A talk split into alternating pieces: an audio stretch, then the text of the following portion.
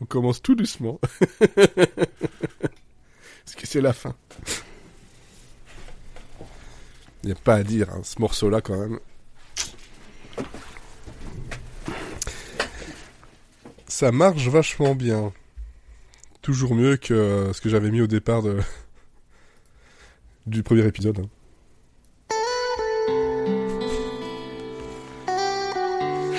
Voilà.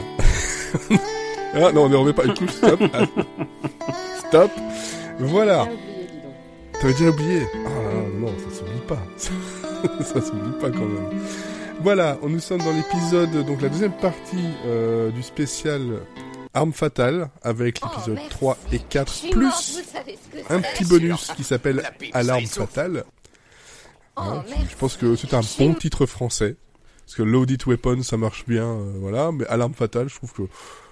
Oui, ça marche bien. Oui, on sait où on va, quoi. Oui, voilà, on sait où on va, effectivement. Et pour m'accompagner ce soir, donc il y a Sarah et Olivier. Allô? Salut.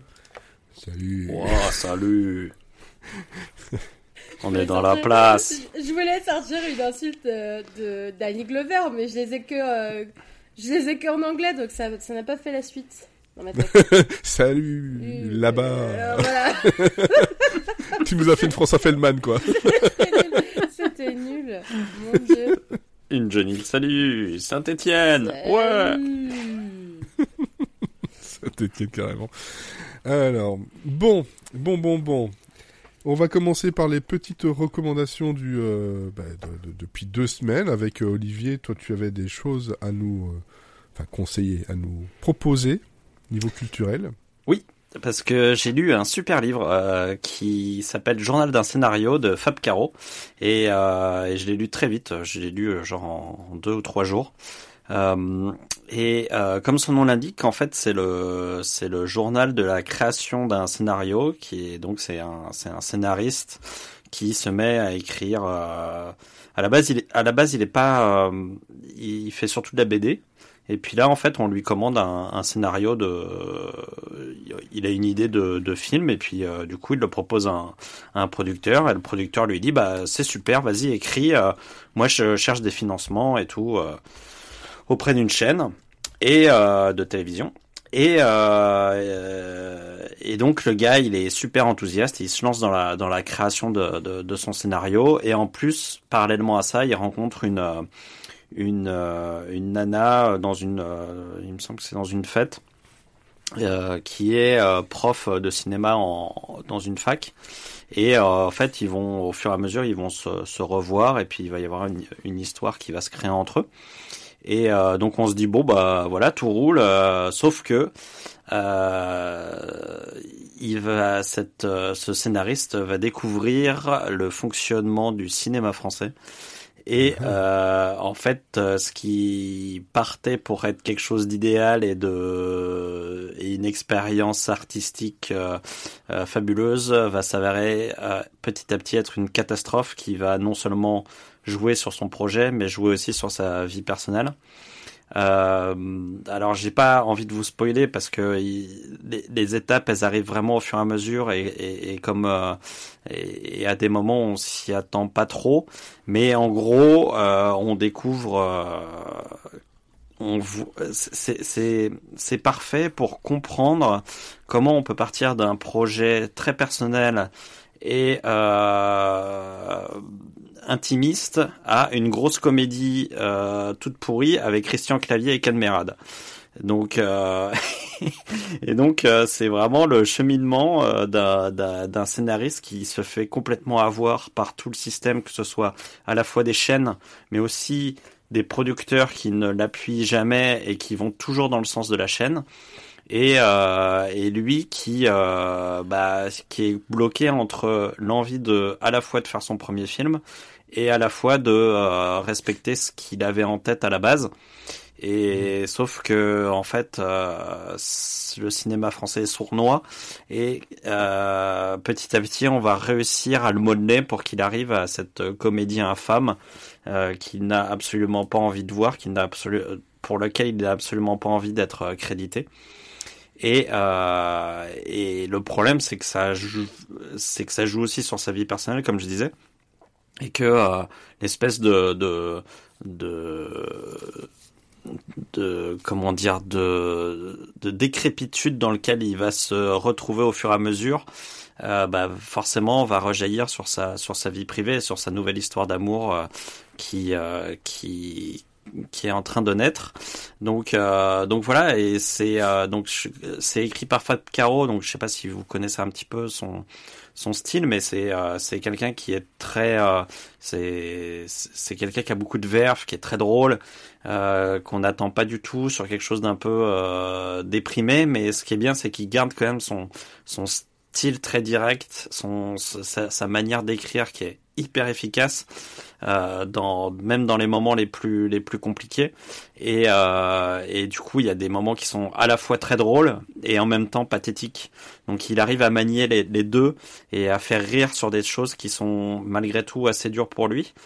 Euh, c'est évidemment tiré d'une expérience personnelle il change les noms il change euh, mais euh, on, on, sent vraiment que c'est c'est du vécu et, euh, et, vraiment, c'est c'est à la fois très drôle, à la fois très éclairant sur euh, sur ce qu'est le cinéma français actuel, et euh, et, et, des fois, et, une fois qu'on finit le livre, on se dit, mais en fait. Euh, par exemple, Cocorico qui vient de sortir, ça se trouve à la base c'était un film d'auteur qui était prévu pour Louis Garrel et, Mélanie Thierry.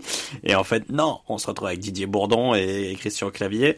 Et voilà, donc c'est euh, c'est assez euh, c'est assez marrant de se dire que euh, le, les, choses qu'on critique un petit peu dans le cinéma français, euh, sont euh, pas forcément du fait des artistes qui sont dans le cinéma, mais aussi des, euh, mais aussi des, des, des, décideurs qui font en sorte que les projets ne, soit n'aboutissent pas, soit aboutissent dans une forme qui est complètement différente de celle que euh, voilà. Donc c'est un, un, un texte qui est relativement court, qui se lit très vite.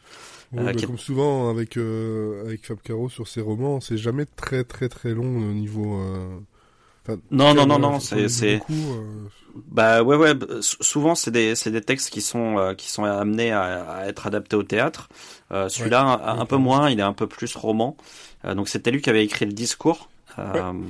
Et, et, alors, si vous voulez avoir le discours, donc moi je l'avais lu, mais en plus de ça, je l'avais écouté en livre audio sur Audible. C'était lu par Alain Chabat. Voilà. Oh alors qu'ici, euh, globalement, euh, j'ai regardé si, par qui c'était lu.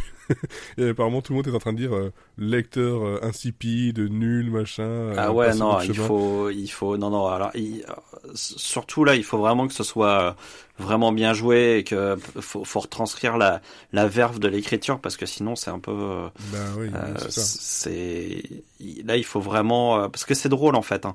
C'est, c'est, vraiment, il y a des moments qui sont absolument et c'est surtout dans le contraste en fait entre son excitation à lui et tout d'un coup la, la, la désillusion qu'il peut avoir à chaque rendez-vous avec les chaînes, à chaque rendez-vous avec les producteurs, à chaque mhm. fois il y va avec plein de d'excitation, plein d'envie, plein de et derrière il il, arrive, il fait, c'était une catastrophe, j'en ai marre, j'arrête. Et puis petit à petit, ils arrivent à le convaincre qu'il faut quand même avancer, machin et tout.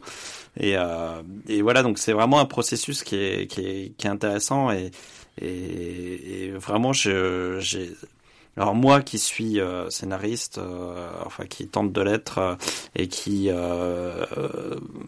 qui est un peu dans ce dans, dans ce milieu-là, enfin vraiment je me suis retrouvé à 100%, ça m'a beaucoup touché.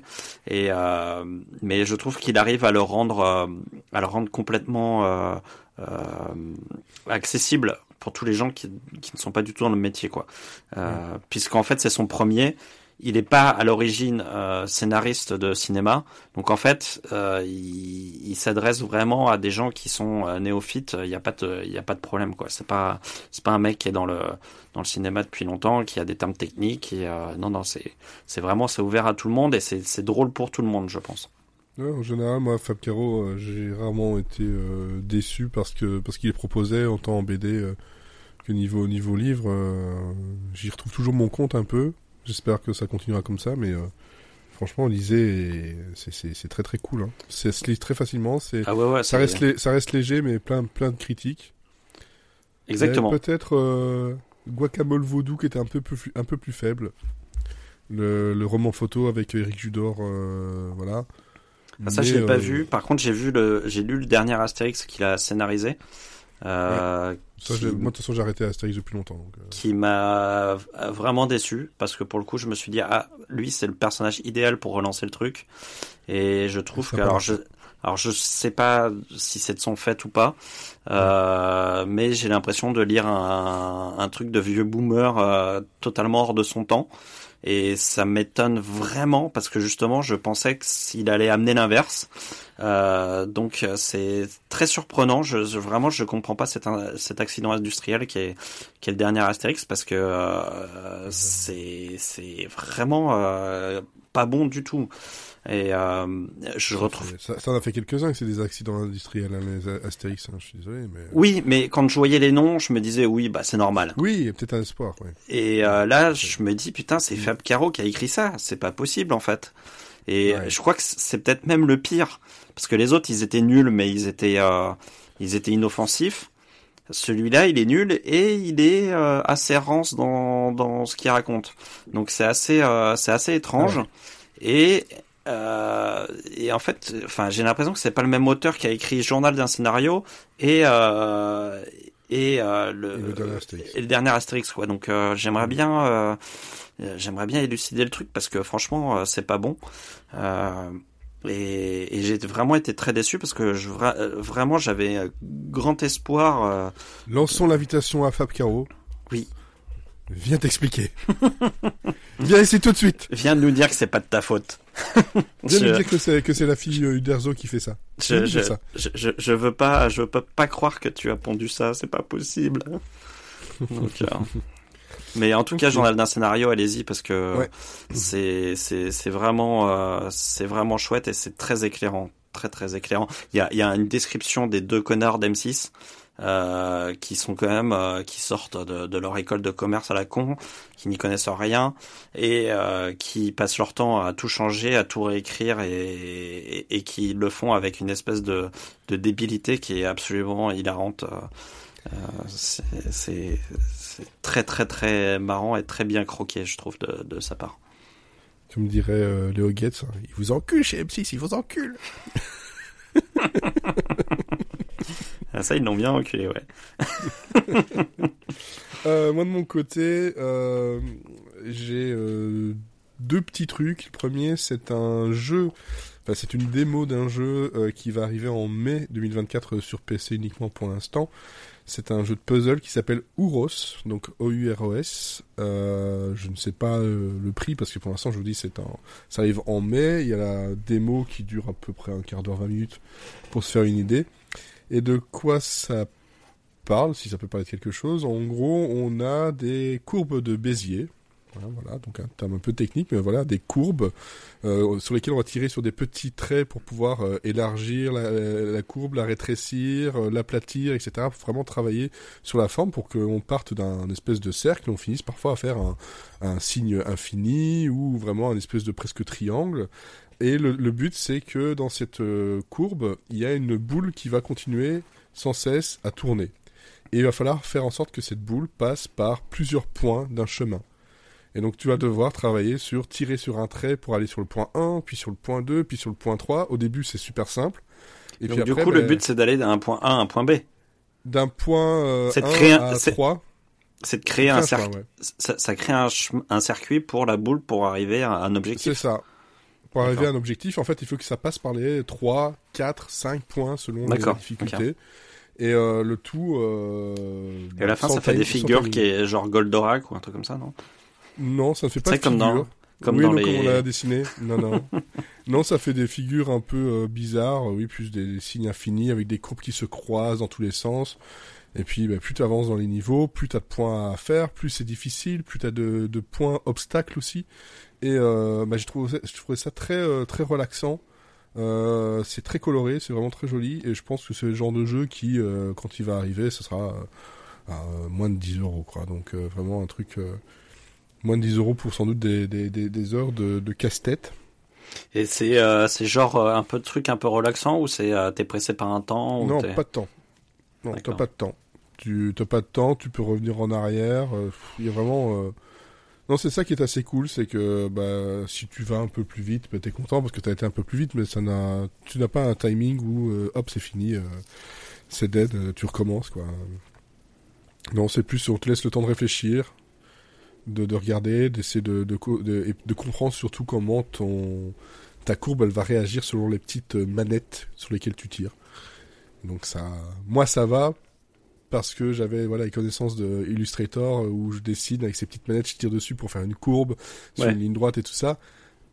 Bon, quand on ne fait pas de dessin, on y arrive aussi, mais c'est marrant parce que ça permet peut-être à certaines personnes d'apprendre en fait le dessin vectoriel euh, sans le vouloir, quoi. c'est, euh, je trouve ça assez, assez rigolo.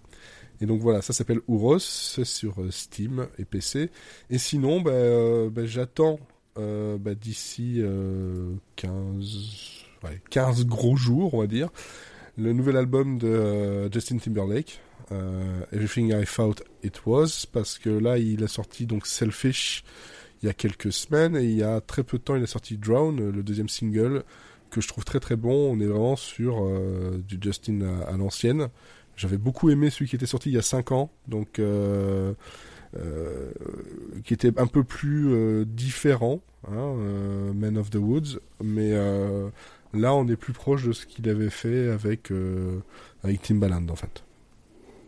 Intéressant. Donc non et franchement Selfish et Drown, je les trouve vraiment très très bien. Il y a un mélange un peu de tout, de ça et de euh, 2020 aussi qui ah oui. Et. Timbaland est derrière ou pas?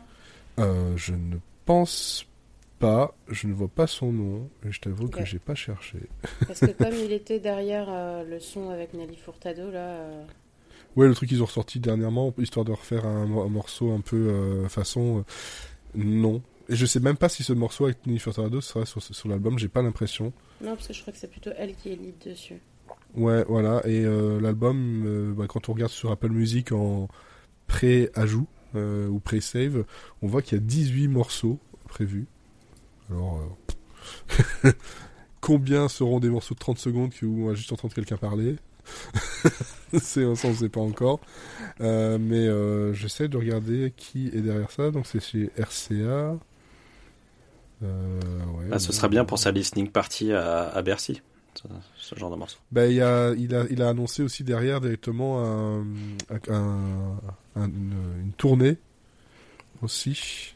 Et va-t-il Euh, juste passer le disque ou va-il chanter? Peut-être Lui, va y avoir une en live, il est super. hein. Peut-être va y avoir une jurisprudence Kenny West, puis personne va se mettre à chanter. On va tous écouter des disques. C'est pas la première fois qu'il y a des listening parties. hein. C'est en fait c'est aussi surtout parce qu'ils présentent des nouvelles, des nouveaux morceaux. euh, Mais non, ici c'est vraiment c'est, du du c'était euh, C'était un, un petit pic. J'avais compris. J'avais envie de ouais. d'être Ouais, un peu ouais, méchant. ouais. Euh, je cherche, mais qui est derrière? Je ne vois pas en fait. C'est. euh, Il y a personne En tout derrière. cas, ça ressemble. Moi, j'avais quelqu'un derrière, j'ai entendu. Elle, elle, a- elle a essayé d'être discrète et euh, voilà, ça n'a pas marché. C'est le fantôme Euh, du podcast bah, qui est derrière. C'est ça. T'as pas écouté le Ah, là, nouveau le- single de Linkin Park? Alors, tu cherches à m'énerver. Moi je l'ai pas, écou- je l'ai pas écouté. Oh la déclaration euh, de guerre.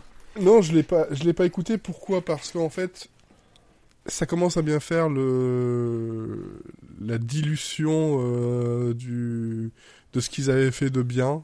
Histoire de, on a retrouvé des démos, on a retrouvé ci, on a retrouvé ça. Ouais. Bon, on sait que globalement derrière c'est l'IA qui a tout, qui a tout fait. Ça, ça m'énerve déjà. Euh, le, le morceau qu'ils avaient sorti là, euh, justement généré par IA euh, avec la, la voix de, de, de Chester, euh, était pas mauvais mais ça n'apportait rien. Et là, c'est oui, c'est des démos qui ont été recherchées, mais ils faisaient déjà ça avant avec les Help Underground. Ouais. Et là, ils te sortent à chaque fois comme si c'était un nouveau truc.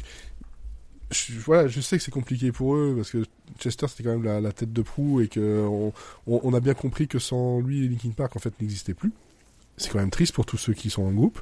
Et je pense que c'est triste euh, beaucoup plus pour Mike Chanoda euh, qui Euh, mais- ouais, mais essaie en de fait, faire vivre euh, vraiment. Oui, il essaie de faire vivre parce qu'il a plus que ça. Parce que globalement, euh, c'est comment ça s'appelle encore euh, son truc euh, à lui tout seul? Euh, Je savais même pas qu'il avait un truc tout ça. Si un truc, euh, il avait sorti des albums, mais je sais plus le, le- le nom. Euh, mais en gros, tu, tu sens que quand il est, il fait des trucs à part, c'est écrit Mike Shinoda from Linkin Park.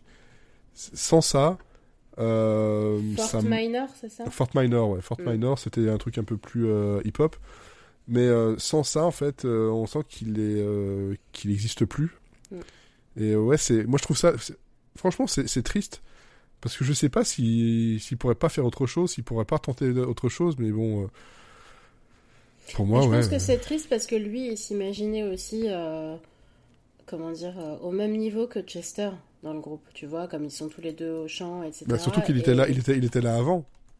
et- Chester a été rajouté après, mais. Ouais, ouais, bon, très rapidement, mais en Oui. tout cas, c'est. Ouais.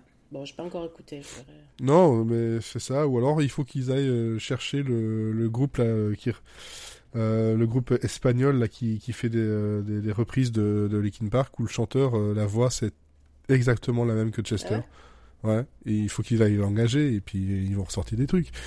Mais euh, ouais, c'est, je trouve ça globalement Ouais. triste en fait. Je comment ça s'est tourné quoi. Arrêter, passer autre chose, quoi. Ouais, il faut arrêter. Et là, bah, c'est juste. tellement on- l'identité du groupe que. Ouais, là on est on étale en fait une un truc pour euh, pour faire du fan service et euh, bah moi étant j'avais j'étais j'étais très fan là je je m'y retrouve plus du tout Mm. je m'y retrouve plus du tout voilà donc euh. Donc je n'ai pas été écouté alors que Paper Cut euh, bah, c'est un de mes préférés mes morceaux préférés quoi mais euh, Ouais. j'ai peur d'être déçu et que voilà que je préfère ne pas y aller raison. voilà voilà euh, bon on va parler de l'arme fatale hein, Oui, que parce ça- qu'on est là pour ça.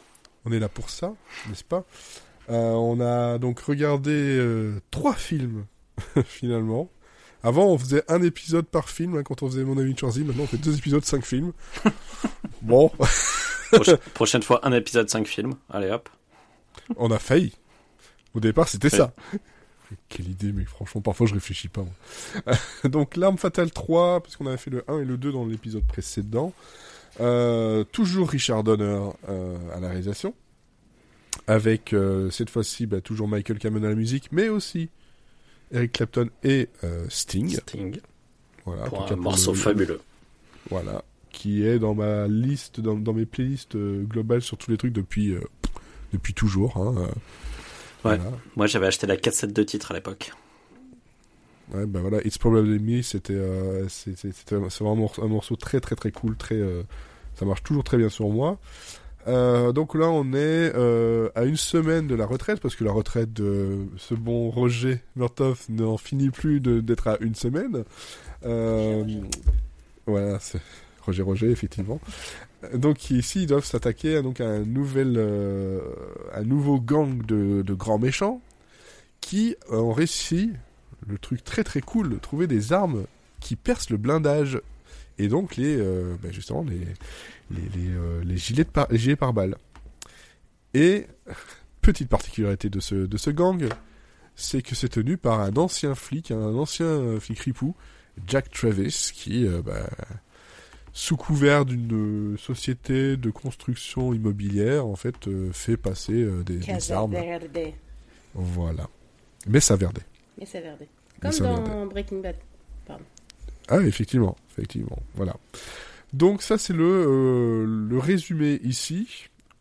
Euh, je pense qu'il n'y a pas grand-chose à ajouter dessus parce que dès le départ, truc que j'adore dans, cette, dans, dans ce 3-là, déjà, le générique avec le, ce 3 en flamme, on a compris où on allait.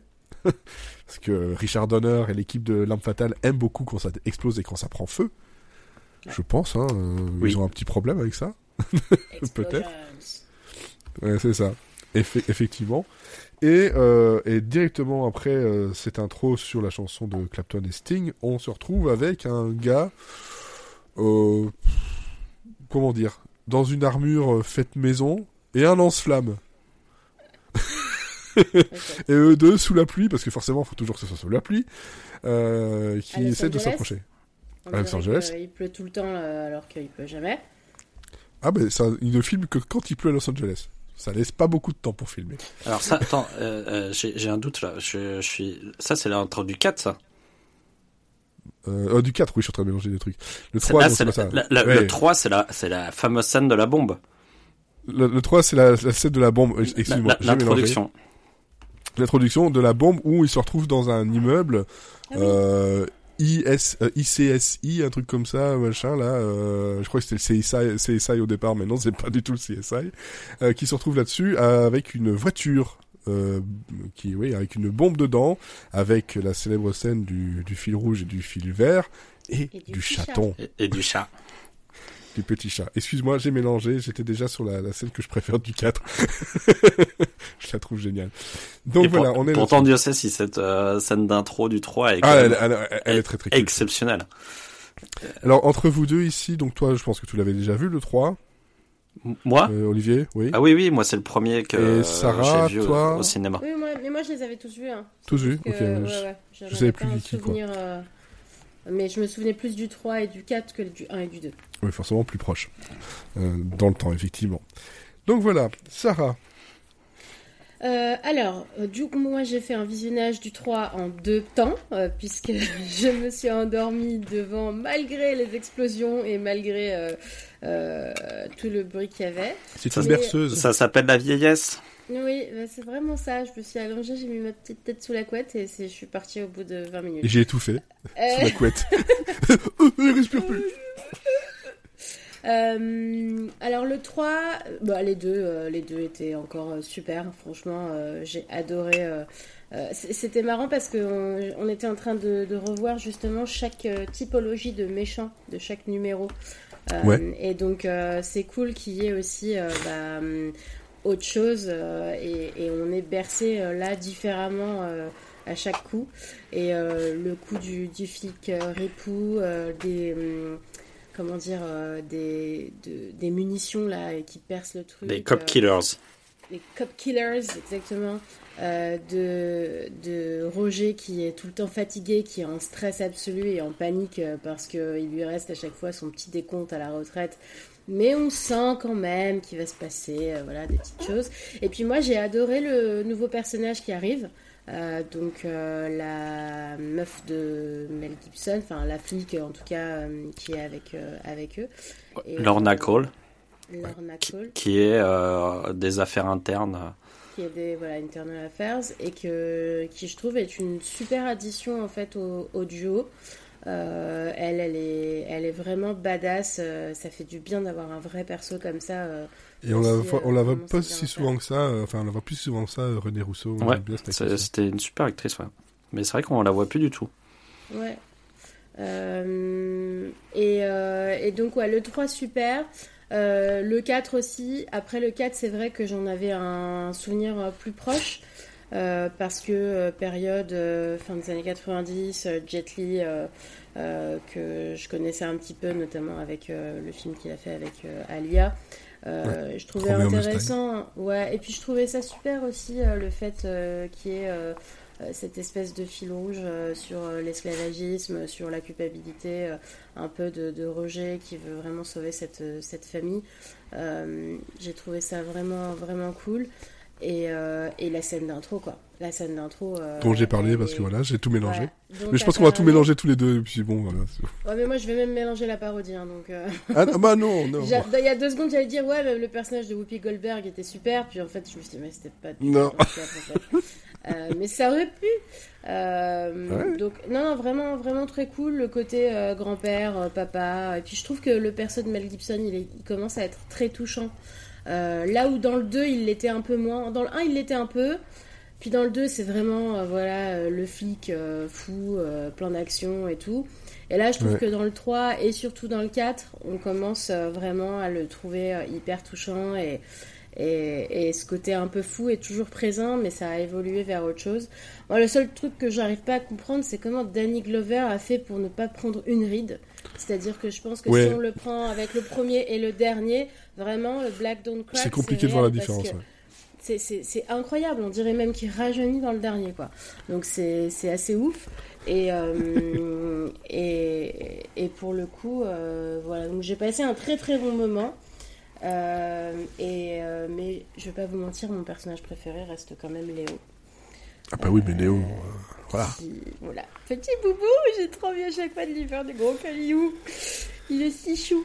Et puis surtout en plus le 4 à la fin et tout, lui aussi pareil, il m'a touché, il m'a mis la larme euh, avec sa petite grenouille là. euh, Ouais, crapote. hmm. Ouais, ouais. Mais bah, ça, pareil. Euh, je suis cité d'accord, Olivier. Je pense que j'ai déjà fait, puis euh, Sarah a, suivi. On va mélanger les deux. On va parler un peu des deux comme on veut. Ah ok, d'accord. Euh, juste pour euh, rajouter par rapport à ça, oui, le, oui Léo Gates qui dans le, le, le 3 et il est, super drôle. C'est le c'est le faire valoir comique, mais en même temps, tu sens que euh, il l'emmerde tous les deux, mais il aime bien. Et puis jusqu'au bout euh, du, du 4, où globalement, oui, effectivement, il fait partie de la famille. Mais euh, la façon dont il raconte son truc, son, enfance assez triste, la façon dont c'est fait, ouais, ça, ça, fout, ça fout les larmes, effectivement. Euh, puis bon, ce générique de, de fin du 4 sur Why Can't Be, Be Friends, c'est top. moi, il y avait j'ai un petit truc spécial pour le, le 4 c'est qu'il faut savoir, attention, c'est pas bien, je vais me faire taper sur les doigts. C'est euh, une de mes premières VHS que j'ai piraté moi-même. voilà, j'ai honte. Mais c'est pour dire qu'en fait, quand tu quand tu voilà, tu piratais en VHS, globalement, tu avais deux lecteurs de cassettes et tu passais de l'un à l'autre et ça enregistrait pendant que tu le lisais. Donc en fait, euh, je l'ai fait une première fois puis je l'ai fait une deuxième fois pour un pote, pour un autre pote. Je, l'ai vu plusieurs fois parce que j'ai piraté. mais j'avais la cassette originale. Il a dealé euh, tout le film en Belgique, euh, 80% de la population. Je pense qu'il y a dû y avoir trois copies, grand, C'est surtout que tu perdais 50% des informations d'une copie de VHS vers une autre VHS, donc à la mais fin. non, j'étais ah, en SP, pas en LP. ouais, mais alors du coup, t'as perdu que 35%. Donc. Donc à, la, à, la, fin, la dernière copie, je pense qu'elle ressemble plus à rien, quoi. C'était du pixel tout flou. Non mais voilà, c'est déjà pour ça. Mais en fait, le, film, en fait. Bah, j'ai toujours adoré l'arme fatale, mais le, le 4, il avait eu une assez mauvaise presse. On disait oui, euh, c'est du réchauffé, on a déjà vu, pourquoi vous avez fait ça Alors que je le trouve euh, bonne conclusion, bien placé. Ils ont pris en compte le, vieillissement euh, bah, des, des, des, personnages et des acteurs. Donc, euh, moi, j'aurais plus de mal, par exemple, avec euh, le projet qu'il y avait du, du 5, qui pour l'instant est en hiatus parce que ben, Richard Donner est décédé il, y a, y a quelques années, je crois, c'est 3-4 ans. et que normalement, c'est Mel Gibson qui est censé reprendre le, truc. Donc, je sais pas où il est. Il est toujours dans IMDB, mais nulle part. Là, ça risque d'être un peu plus difficile. Je pense que le 4, pour moi, est une conclusion qui, qui marche très très bien. Il n'y a pas besoin d'en rajouter. Hmm. Ce qui aurait pu être sympa comme continuité, c'était la, série, qui avait de bons, euh, de, de, de, bons points, mais voilà, c'était pas ce qu'on attendait forcément. Bref, euh, Olivier, toi de ton côté. Alors moi, moi, le 3, c'est vraiment celui que j'ai découvert au cinéma euh, à sa sortie. C'était le premier que je voyais et euh, il reste euh, très spécial pour moi. et vraiment quand parce que le toutou parce que euh, parce qu'en fait c'est vraiment euh, c'est des scènes cultes dont je me souviens de chaque euh, construction. C'est c'est vraiment enfin moi la scène de la bombe au début. je me souviens de chaque plan, de chaque interaction, jusqu'au moment où les flics, où l'immeuble explose, qu'ils s'en sortent et que tous les autres flics les applaudissent, de manière ironique évidemment. Euh, y a vraiment, je trouve que c'est, euh, j'ai l'impression que c'est, c'est, c'est le l'apothéose de, euh, de, de, de, tout le de tout le travail de Richard Donner sur ses sur sur, sur ses armes fatales. Euh, je trouve qu'il arrive à prendre à la fois le côté touchant du 1 et à la fois le, le côté explosif du 2 et euh, qu'il arrive à avoir la bonne balance euh, que les autres n'avaient pas forcément. Et, euh, et donc vraiment c'était euh, c'est et plus plus je le vois en fait plus je me dis qu'il il est effectivement incroyable et, euh, et, et chaque fois que je le revois je ressens à nouveau la claque que je m'étais pris à l'époque. Euh, je trouve que l'idée de d'intégrer euh, le alors déjà les les, les, les balles les, les, les, balles transperçantes les cop killers euh, et le méchant sont deux. On sait qu'un film est réussi quand son méchant est réussi. Moi, pour moi, Jack Travis, c'est euh, le meilleur méchant de tout le de toute la saga. C'est vraiment celui qui me fait euh, qui, qui qui me fait le plus peur. C'est celui qui me c'est celui où je sens qu'il est capable de tout quoi. Et, euh, et, et c'est euh, c'est vraiment un personnage. Alors est-ce que c'est parce que je l'ai vu quand j'étais jeune et tout, mais c'est un Mhm. personnage qui me qui me reste en tête et de voir surtout la peur euh, des, des des flics quand ils comprennent que les balles transpercent les gilets pare-balles. Il y a quelque chose comme ça quand j'étais quand j'étais jeune qui m'a saisi et je me suis dit ah ouais là il y a il y a un vrai danger, il y a un vrai truc. Surtout que euh, les scénaristes ils sont pas euh, ils y vont pas avec l'autre de la cuillère, c'est-à-dire que quand ils ont besoin de tuer un personnage, ils tuent le personnage. Euh, donc euh, il y a un petit jeune euh, qui se fait euh, un petit jeune qui vient d'arriver dans la police et qui se fait buter euh, par euh, par Jack Travis. Euh, Enfin voilà, ils, ils arrivent à faire en sorte que ce mé- méchant soit vraiment méchant quoi. Et moi pour moi c'est euh, c'est déjà à partir de ce moment-là c'est quasiment gagné. Euh, c'est euh, moi je- je- là où je suis aussi très admiratif c'est que euh, après deux épisodes euh, très codifiés, bah, ils arrivent euh, malgré tout, en gardant les codes, ils arrivent quand même à faire quelque chose de différent. Et euh, comme quoi, il n'y a pas besoin de tout changer pour rendre ça différent.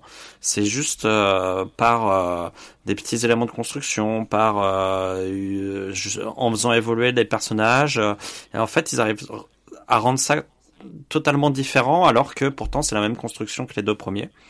Et, euh, et voilà, à noter que sur le, c'est marrant parce que Carrie Fisher, qui n'est pas euh, crédité au générique, a participé à la rédaction du, du, du- Ouais, t'es en, en tant que script doctor. Ouais. de, de scénario, donc c'est assez marrant. C'était euh, et c'est c'est pas Shane Blake qui est euh, qui Non. qui a fait les. Parce qu'on avait beaucoup parlé de Shane Blake la, der- la dernière fois, et il faut noter que c'est pas lui qui l'a fait, donc euh, c'est quand même aussi un bon boulot de la part des deux autres euh, scénaristes qui, qui ont réussi à se mettre dans ses chaussons et euh, pour en faire quelque chose de différent, mais à la fois dans la bonne continuité, quoi.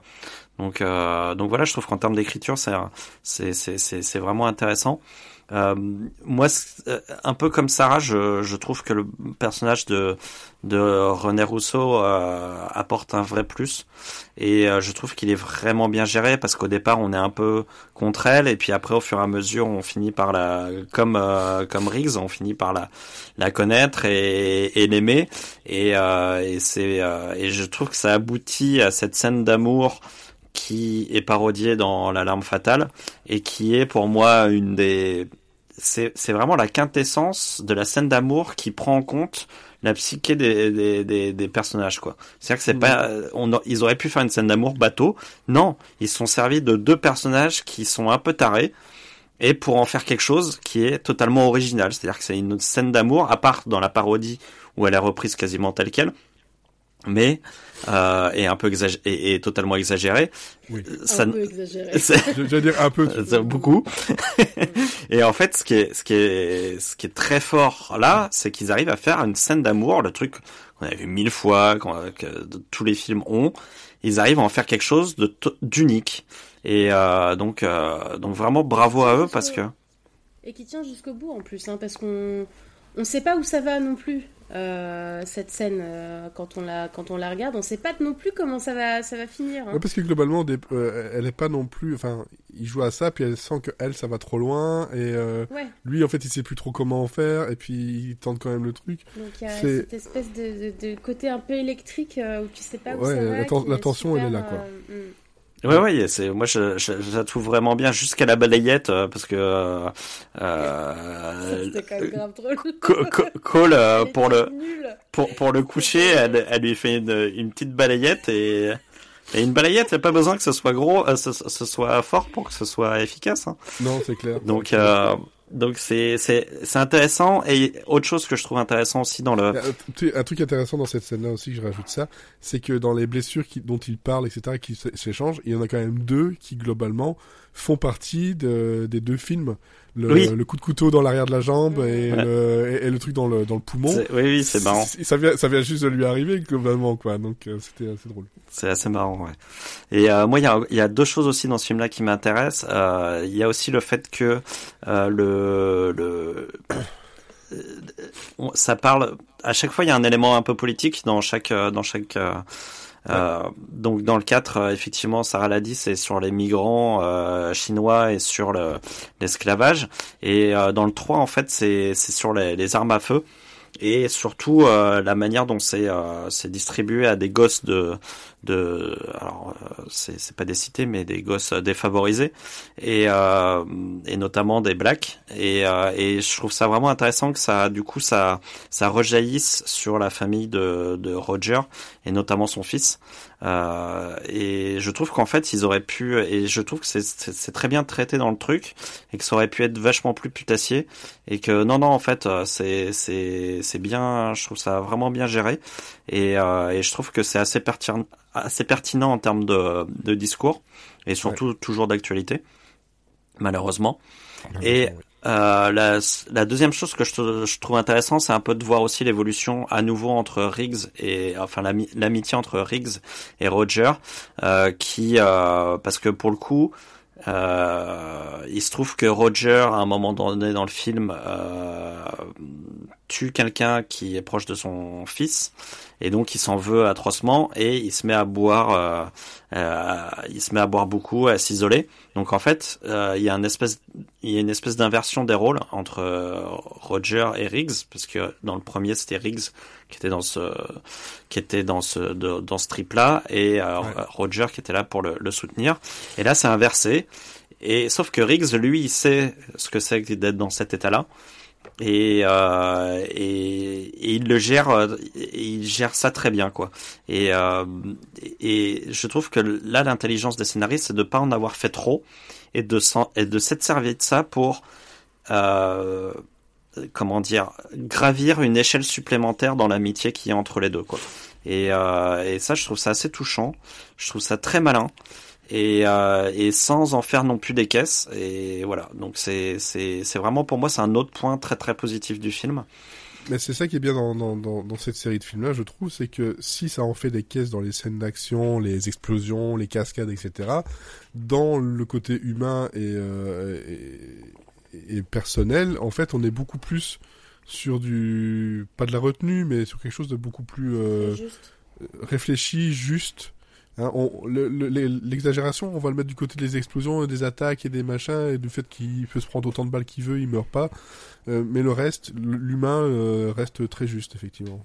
Euh, c'est ça qui est, qui est bien. Après, moi, il y a quand même un truc qui me, qui me marque depuis le début de cette saga, c'est que Riggs embrasse sur la bouche la fille aînée de Roger. Ça. Mais ça, c'est un truc qu'il y avait beaucoup dans, dans, les, dans les films américains et même dans, les, euh, dans certaines séries. Il y avait de, moments, soit entre amis ou en, famille, il y avait certaines personnes qui, qui embrassaient les, les uns les autres, peu importe. Euh, c'est vraiment, elle, le considère comme, elle le considère vraiment comme son deuxième père, donc euh, du coup. Ouais, et, c'est étrange. C'est quand même très étonnant qu'ils aient gardé ça. je, pense que c'est une manière d'être. Ouais, je sais pas, j'ai jamais eu l'explication de ça, mais euh, c'est très, euh, Et d'ailleurs, très, dans très le américain. 3, dans le 3, on le voit, il y a une scène où Rick est avec la, fille, là, euh, comment elle s'appelle euh, Ryan, je crois. Ouais, Ryan. Ils sont à l'extérieur à côté d'une voiture. Elle l'embrasse sur la bouche pour lui dire au revoir. Roger, à ce moment-là, sort de chez lui et, et, voit la scène, mais voit la scène d'un regard un peu chelou, quoi. Donc, je je comprends pas si même lui en tant que enfin en tant que personnage il trouve ça aussi étrange euh, qu'il y ait euh, cette espèce de relation bizarre entre eux euh. de toute façon elle est, elle, est bizarre cette, cette relation et je pense que la, la parodie l'a bien compris hein. oui ça c'est sûr puis il y a un autre truc aussi que je voulais dire c'est que moi j'ai beaucoup aimé aussi dans le 3 la scène entre justement Roger et son fils dans la salle de bain où il apprend il lui apprend à à se raser. À se raser, ouais. ouais. voilà, il y a une espèce de, de réconciliation. Bah, c'est là où, où je trouve ça assez habile parce que justement on s'attend à ce que ce soit une confrontation. et, euh, et en fait, ça l'est pas du tout. Et ça devient une scène très jolie. Même lors du, de l'enterrement, finalement. Oui. Parce que dans l'enterrement, on pourrait se dire, ben voilà, avoir une confrontation, un truc très violent ou beaucoup plus, voilà. Et, et ça se, entre guillemets, ça se termine par une gifle et euh, de, la mère et le père qui dit euh, retrouvez-moi euh, l'enfoiré qui a mis si vous voulez rendre utile retrouvez-moi le, le, gars qui a mis les armes dans, les mains de mon fils quoi mm. et, j'ai trouvé ça très très juste très sur la retenue malgré tout Ah mais ils avaient tous les éléments dans ce dans ce film-là pour partir dans le mélodramatique total. Et je trouve que euh, quand on y pense après, on se dit ah ouais ils, ils ont toujours été dans la retenue quoi. C'est euh, ils sont toujours allés là où on s'attendait pas à ce que ça aille quoi. Donc c'est euh, c'est c'est assez intéressant. Et, et après. Mais ouais, tu allais dire? Non, après, c'est aussi en termes de réalisation, je trouve que Donner continue euh, dans sa lancée. je, je, je, trouve qu'il s'améliore de film en film. Euh, c'est et, et, on avait parlé du, du générique au début. Euh, je trouve que c'est peut-être le meilleur de la de la saga. Euh, ce générique avec ce feu qui rappelle en fait euh, ce qui se passe à la fin. Euh, moi, j'adore ça. Moi, les génériques, qui, les, ce qu'on appelle les incipits, qui disent un petit peu ce qui va se passer, mais sans trop en dire, ou, euh, ou c'est après qu'on se dit ah oui, ok, d'accord, ils ont fait ça pour ça. Euh, ça, je, trouve ça, j'adore ça, et je trouve que euh, ils l'ont très bien fait avec la musique qui va bien. Mais la, musique, elle va bien. Il y a le, le bruit de ce zippo euh, qui s'ouvre, qui se ferme, qui est utilisé réellement dans la dans, dans le morceau pour qui rappelle encore de la flamme, et même le, le, le titre de, de It's Probably qui justement parle vraiment de ça, du côté de se sentir coupable de certaines choses et de ne pas pouvoir faire grand chose contre. Et euh, non, dès le départ, c'est encore une une œuvre une œuvre majeure là-dessus. Ah ouais ouais et puis euh, moi moi vraiment je trouve que d'avoir le début et la fin en relation et tout enfin déjà ça veut dire que le mec il a pensé à ce qu'il faisait et qu'il a pas fait euh, il était pas juste en pilote automatique Enfin, je, on a quand même vu, on, on, a quand même vu euh, pas mal de, de, de, franchises ou de ou de réalisateurs euh, se mettre un peu en pilote automatique à partir de d'un certain nombre d'épisodes. Bon bah là c'est pas le cas quoi. On sent que c'est tout est pensé, tout est que chacun y prend du plaisir, que chacun euh, essaie de faire le meilleur film et, c'est communicatif quoi. C'est à dire que pour, pour nous c'est un vrai plaisir du, du, début jusqu'à la fin. Moi je vois pas le temps passer. C'est un truc de fou quoi.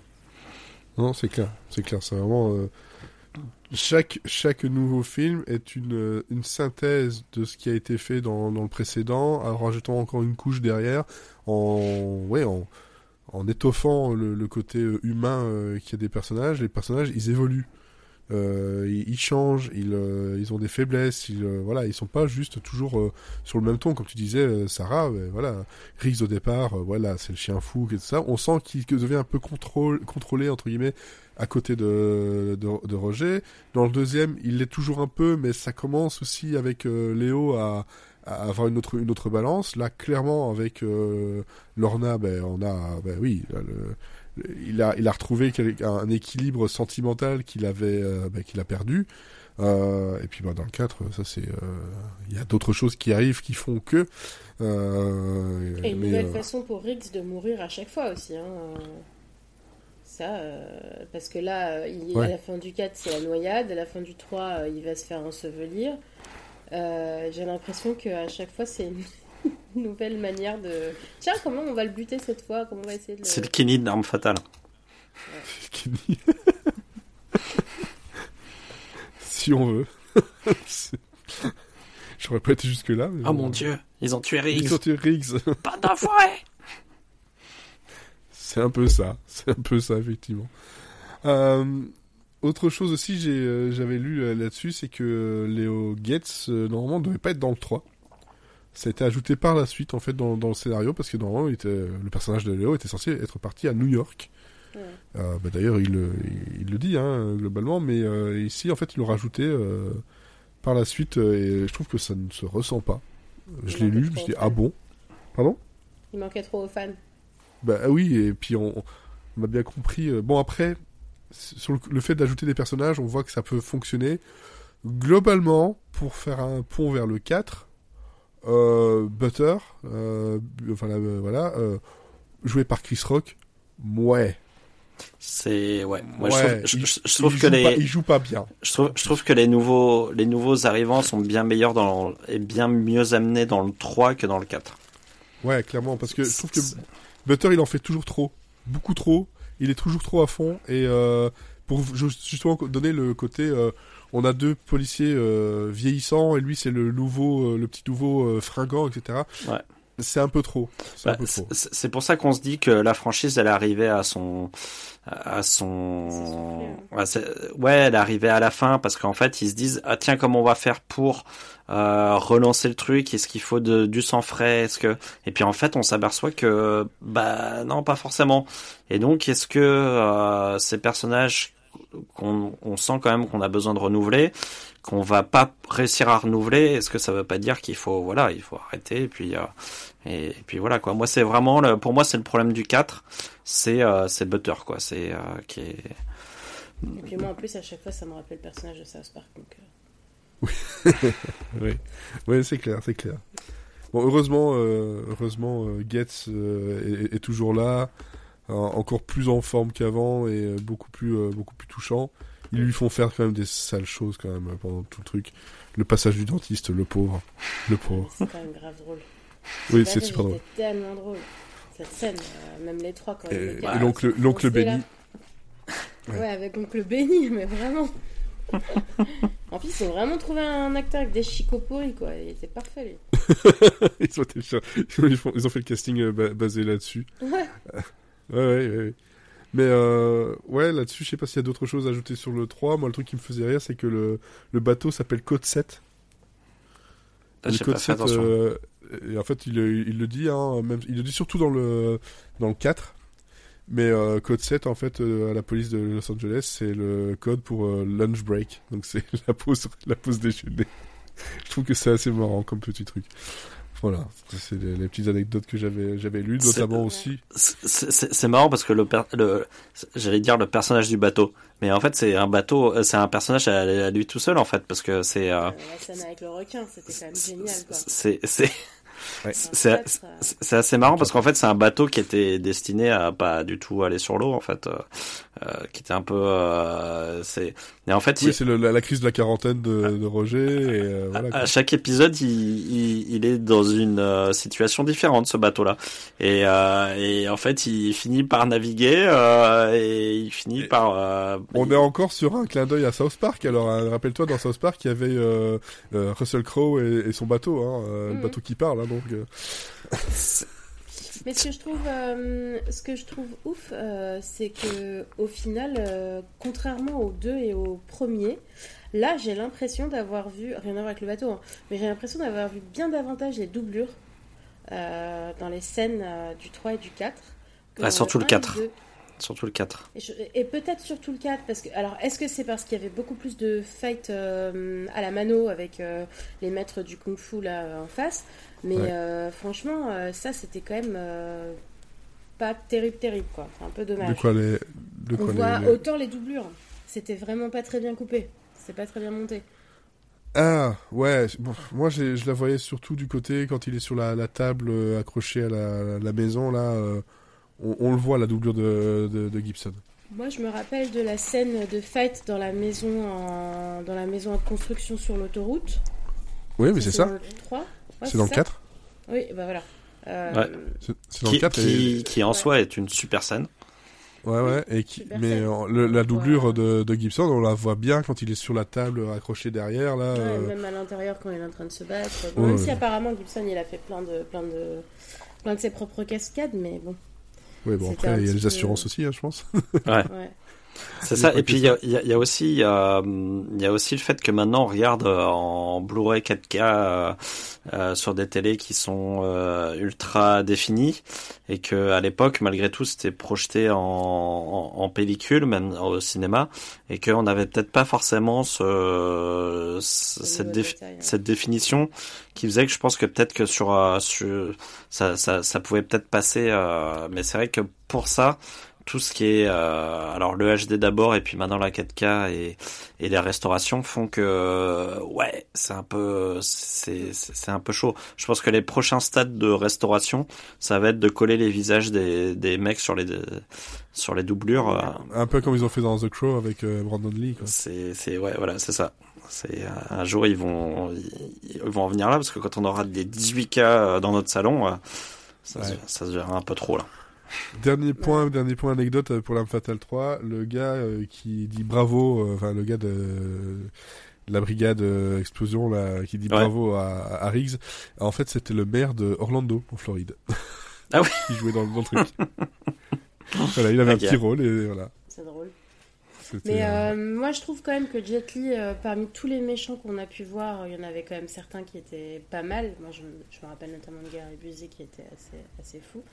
Mais Jet Li est quand même très très bon dans son, dans son rôle euh, ultra antipathique. euh, Enfin, moi, j'avais vraiment envie de le taper, quoi. Même si je, Mais je c'est- en plus, morte ça, c'est- étouffée dans son Bah oui, parce que tu peux, tu peux pas le taper. Mais je pense qu'il- il pourrait me tuer avec un orteil, euh, le mec. Ah, euh, mais... ma- Maintenant un peu moins, mais malheureusement parce qu'il a, Il a- Jet Li, ça, il a, il a une grave maladie là. euh, Ah merde. Oui, oui, oui. c'est- pour ça qu'on ne le voit plus trop. Je sais plus ce qu'il avait, mais un truc assez, euh, assez violent. Euh, mais euh, pour, par rapport à, à, à L'Arme Fatale 4, euh, Jet Li, c'était son premier rôle dans un film euh, produit aux, aux Il États-Unis. avait juste une hyperthyroïdie. Moi, une... Non, il n'y avait pas un truc plus, plus grave que ça? Il n'y avait pas un truc comme ça? Apparemment, non. Non J'ai peut-être mélangé avec un autre acteur, désolé. mais je, je sais qu'il y avait, il y avait, il y a eu un truc, euh, voilà. Mais bref, euh, et c'était aussi son premier rôle Oui, euh, en tant que vilain, en Ah. tant que méchant. Parce que moi, j'avais lu que c'était son premier rôle dans une production américaine. Oui, ça oui. Ouais. Mais c'est aussi, son premier, euh, la première fois qu'il jouait un, un méchant. Et il Ah le ouais, joue bien parce il qu'il moi franchement, on disait Jack Travis fait flipper. Lui, il me Oui, fait flipper plus- aussi. Plus flipper. Bah, t'as vu comment il bute des mecs Ouais, avec euh, juste quelques parties de son corps Bah, À partir de là, euh... Et avec un collier de, de mamie là. collier de mamie, c'est un chapelet, non? Oui. Je oui. crois que c'est un chapelet. Bon. Ouais, bon, c'est pas grave. euh, Mais, un euh, chapelet, mais un ouais, peu importe. La scène euh, au tout début, quand il se rend compte pour la première fois, où il tient le, le regard de Mel Gibson, euh, Mm, mm. tous les deux, là, elle est, elle est quand même vachement cool, quoi. En, fait, en, en fait, moi, c'est là, là où, il, où, je- où il me, où il me fait moins peur que Jack Travis, c'est qu'il est moins euh, réel que euh, Jack Travis. C'est-à-dire que Jack Travis, tu- je me dis putain, le mec, il pourrait exister. Euh, alors que le personnage de Jet Li, euh, bon, c'est, c'est, c'est, j'arrive à faire le, un peu plus caricatural, quoi. Ouais, c'est c'est c'est c'est un c'est un truc qui est un peu plus sorti de de nulle part quoi. Mais c'est beaucoup plus fictionnel que euh, Jack Travis. Donc euh, moi Jack Travis, il me fait flipper parce que je me dis que des mecs comme lui, ils peuvent exister quoi. Donc c'est c'est et puis parce que aussi j'avais pas le même âge quand euh, j'ai vu le 4 que quand j'ai vu le 3 donc forcément j'étais moins moins influençable. Alors qu'on sait tous que le perso le plus flippant de toute la série, c'est quand même le requin quatre. Horrible. d- d- déjà, les mecs, ils ont pêché un requin, quoi. Ouais. Oui, Et ça ils déjà. gardent dans le bateau avec eux, genre l'autre il est en train de passer de gauche à droite alors qu'il y a un requin dans le bateau. Non mais il est malade celui-là. C'est clair, c'est clair. Et puis en plus de ça, il veut tirer dans le. J'aime bien ça. Il voulait tirer. Mais où t'as eu ton flingue? Et puis surtout, mais tu vas tirer dans, dans le requin, dans le bateau. Puis il commence à l'emmerder avec les euh, à bâbord, à tribord. Ça, c'est, Oui. euh, tu peux pas, plus- tu peux pas Tu me peux dire pas à gauche. dire ça Mais euh, petit truc aussi qui euh, m'a fait euh, beaucoup rire dans, dans, dans, dans ce film-là, c'est ben, les scènes de voiture. Bon, il y en a toujours eu. Hein, mais alors celle de, de celui-ci, euh, il est euh, c'est quand même assez assez fort parce que on a une bagnole qui est increvable. Je crois que c'est une Honda, mais elle est increvable. Elle peut tout lui arriver. Elle saute, de... elle meurt pas. Elle continue. Je, je fais la même. Elle traverse Euh, un immeuble. Elle traverse un immeuble de d'architecte apparemment et euh, le, le premier truc que dit Riggs c'est continue fonce alors qu'en fait il y a des gens devant mais Oui. pas de problème. Ils s'en foutent. Qui a complètement. inspiré aussi euh, vachement Fast and Furious parce qu'il y a une grosse scène dans le 5 je crois où il traverse un immeuble aussi. oui puis après euh, tout un tas d'autres films hein, mais de façon un peu moins euh, je pense réussie. Euh, mais le truc qui est rigolo avec cette scène là c'est que tout ça a été tourné pas à Los Angeles mais euh, à Las Vegas parce que personne ailleurs ne voulait en fait euh, autoriser cette scène et toutes les euh, toutes les personnes sur la route étaient soit des euh, des cascadeurs ou des membres d'un groupe de de, de, de, de- pilotes de course. Bill Young. Non non c'est en fait il y Les a gens qui tout le monde était des, était des soit des pilotes euh, de NASCAR de voitures etc soit des euh, des euh, des cascadeurs Et heureusement, parce que putain, mon dieu, s'ils avaient fait ça ouvert sur la, la route, je sais pas comment ils ont fait. Et puis le petit truc rigolo de, de ce de ce final sur le camion qui euh, qui défonce euh, la voiture du, du, du, méchant et avec le, petit panneau euh, si vous voyez ça c'est que vous êtes trop près. Oui. c'est très drôle. Et Roger qui fait oui là on est beaucoup trop près. on, a, on a été on a été trop loin. c'est ouais, c'est marrant. Et ce qui est marrant avec ces scènes-là dans le 4, je trouve que c'est c'est là où c'est aussi un bon un bon épisode pour terminer, c'est que en fait c'est que des scènes qui rendent hommage un petit peu aux, aux scènes euh, des précédents. C'est-à-dire que la, scène du euh, la, scène de la voiture qui qui qui défonce euh, l'immeuble et qui qui continue. En fait, c'est à la fois un retour au 3 avec la scène de la fin de l'autoroute en construction. Qui où ils sont en train de, de, de faire une course poursuite sur une autoroute qui n'est pas finie donc forcément il y a un ravin à la fin sauf que dans le 3 il s'arrête avant et là en fait dans le 4 il continue, donc il saute, il rentre dans l'immeuble, et là, forcément, on repense à la scène où euh, il fonce dans la maison de Roger dans le 1, ou dans le 2, dans le 1, il me semble, où il, où il défonce toute la façade euh, de... Il me semble que c'est dans le 1. Mais... Euh, et, et donc, euh, c'est vraiment, je trouve qu'ils arrivent à, à, à, mettre des petits... Euh, des petites références aux autres, tout en faisant un truc un peu différent et en, en poussant les potards un peu plus loin. Euh, c'est assez euh, et et c'est pareil parce que dans le 3 il y a une scène sur autoroute, il y a une poursuite sur autoroute et, euh, et dans le 4 du coup on reprend la poursuite sur autoroute sauf que cette fois-ci il y a le mobilhome qui euh, qui rentre en jeu et ça change complètement la poursuite et c'est euh, et ça donne quelque chose de, de très original et et tout en tout en ayant un rapport avec le, le, le 3 quoi donc c'est euh... ouais. mais c'est vrai que c'est là où je comprends les gens qui les, les critiques qui à l'époque euh, disaient que c'était un peu du réchauffé un peu de c'est qu'en fait le 4 il est euh, il est ultra référencé et même oui. par rapport à, à l'époque dans lequel euh, ils sont, il y a, il y a des scènes qui font penser à. Euh, je crois qu'il y a, il y a plein de scènes où je me suis dit tiens c'est du John Woo quoi. C'est, euh, c'est, euh, on est, euh, on, on, est je crois un an avant ou un an après. Euh, je crois que c'est un an après Volteface de John Woo. Et on retrouve, euh, on retrouve beaucoup de scènes qui font penser étrangement à Volteface, quoi. Donc on est vraiment dans un dans un mood euh, fin année euh, 90 début 2000.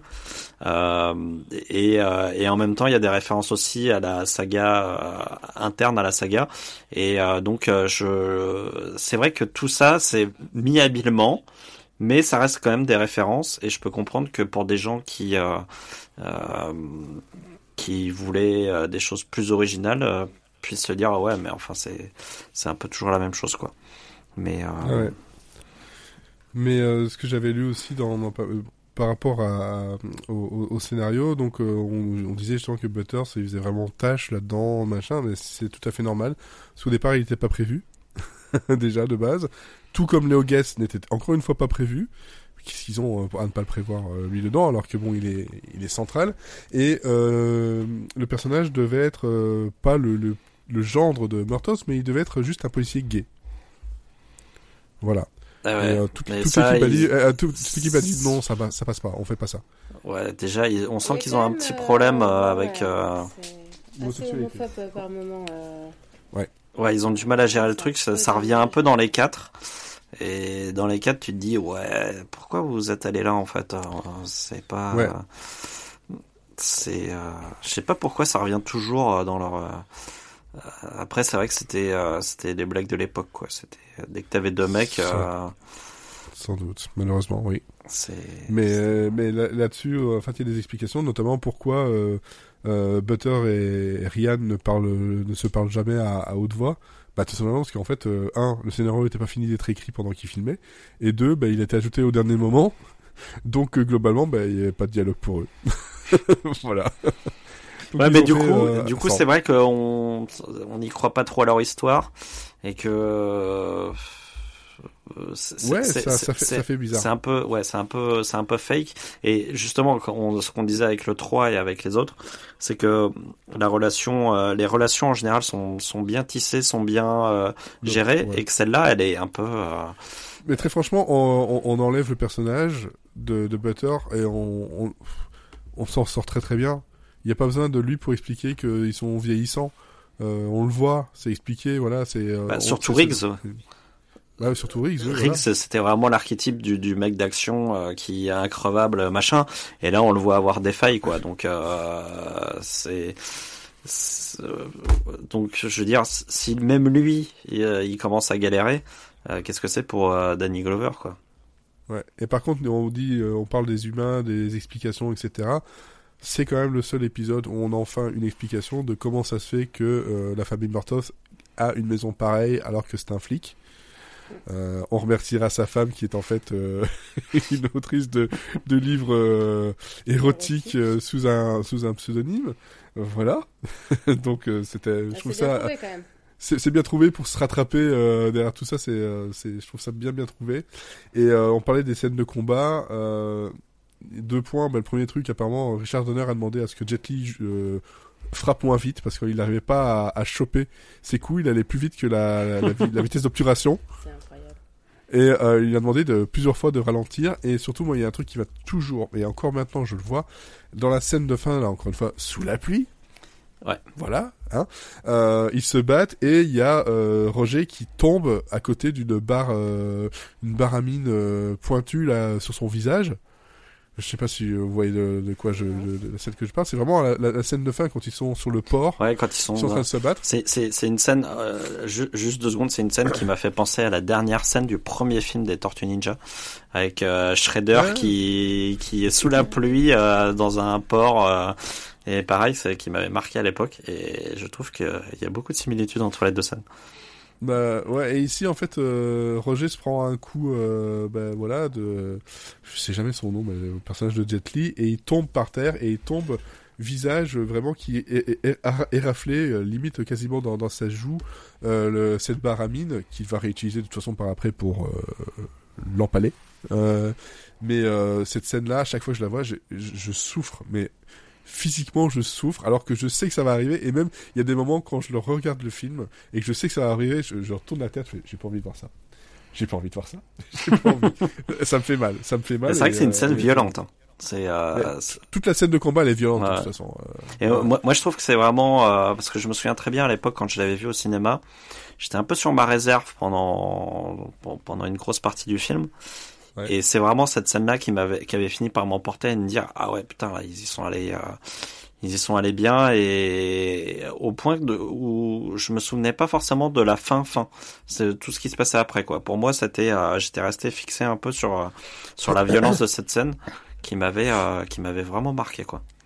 Ah bah c'est sûr qu'après ça se termine sur deux deux, deux, enfants qui naissent, une photo de famille à, l'hôpital avec avec Léo qui, qui explique son histoire justement euh, voilà de, de, de crapote tout, tout ça. Donc ça c'est vrai que on, on s'en souvient un peu moins.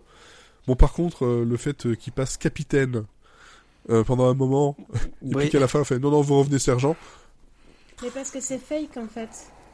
Je pense que c'est fake et qu'on leur fait croire qu'ils sont capitaines parce qu'à un moment quand ils sont quand il est sur la route avec l'espèce de camion là le, le, gars dit euh, ouais euh, il y a des mecs avec un badge un faux badge euh, qui me disent ah, qu'ils sont flics.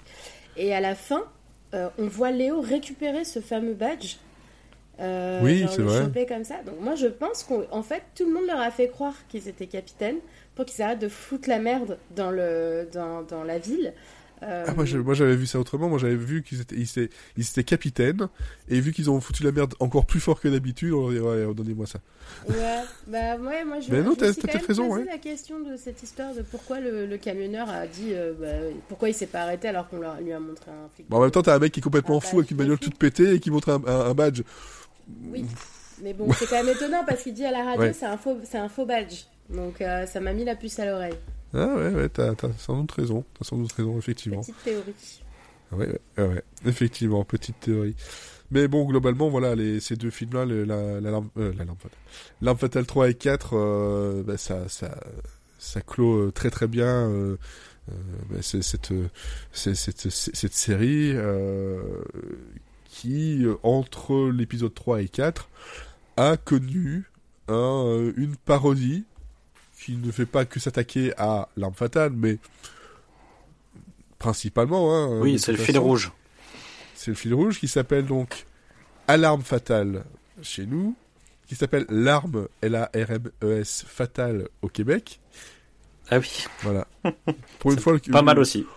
C'est pas mal, mais j'aime moins, euh, pour être franc. Et, euh, et donc c'est National Lampoon's Loaded Weapon 1. Pourquoi 1 Parce qu'ils avaient euh, vu qu'ils étaient euh, à fond sur le truc, ils se sont dit on va en faire un deuxième. Ils avaient même prévu une euh, une affiche du film, euh, etc. Avec le sous-titre c'était Oh come on, you know it will happen. Et bon, globalement le, film a tellement mal marché qu'ils ont dit non, on va pas le faire. Euh, et c'est euh, un film réalisé par Gene euh, Quintano, voilà, qui a travaillé sur des trucs comme Opération Numbo Drop, Mort Subite, Police Academy 3 et 4, des choses pas forcément les plus les, les, plus connues. Hein, le, le, gars n'a pas fait non plus des trucs extraordinaires. Et ça parle de quoi? Euh, bah en fait, on parle de euh, une policière, Billy York, euh, donc jouée par Whoopi Goldberg, euh, qui a en fait euh, découvert la, via un microfilm la transformation de la cocaïne en petit cookie, ce qui lui vaut bah, en fait d'être assassiné par les trafiquants de drogue, qui n'est autre qu'un ancien militaire qui a fait le Vietnam, histoire qu'on se raccroche bien à l'arme fatale.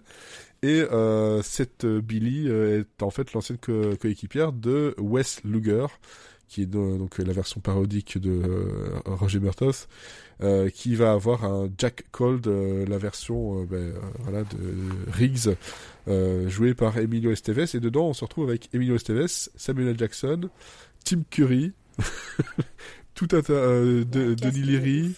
Il y a des, des, des, des, acteurs dans tous les sens. Euh, William Shatner qui fait un petit un petit coucou, enfin même un gros coucou. Enfin, un gros dire. coucou, ouais. Même un gros coucou. C'est quand même le méchant, quoi. Euh, Voilà, on a Dennis Richards euh, qui se retrouve dedans. Mais en fait, globalement, tout Bruce Willis, Bruce Willis qui ça, lui fait un coucou. euh, John Lovitz qui est le l'espèce de euh, Léo Gates, euh, voilà. Ouais.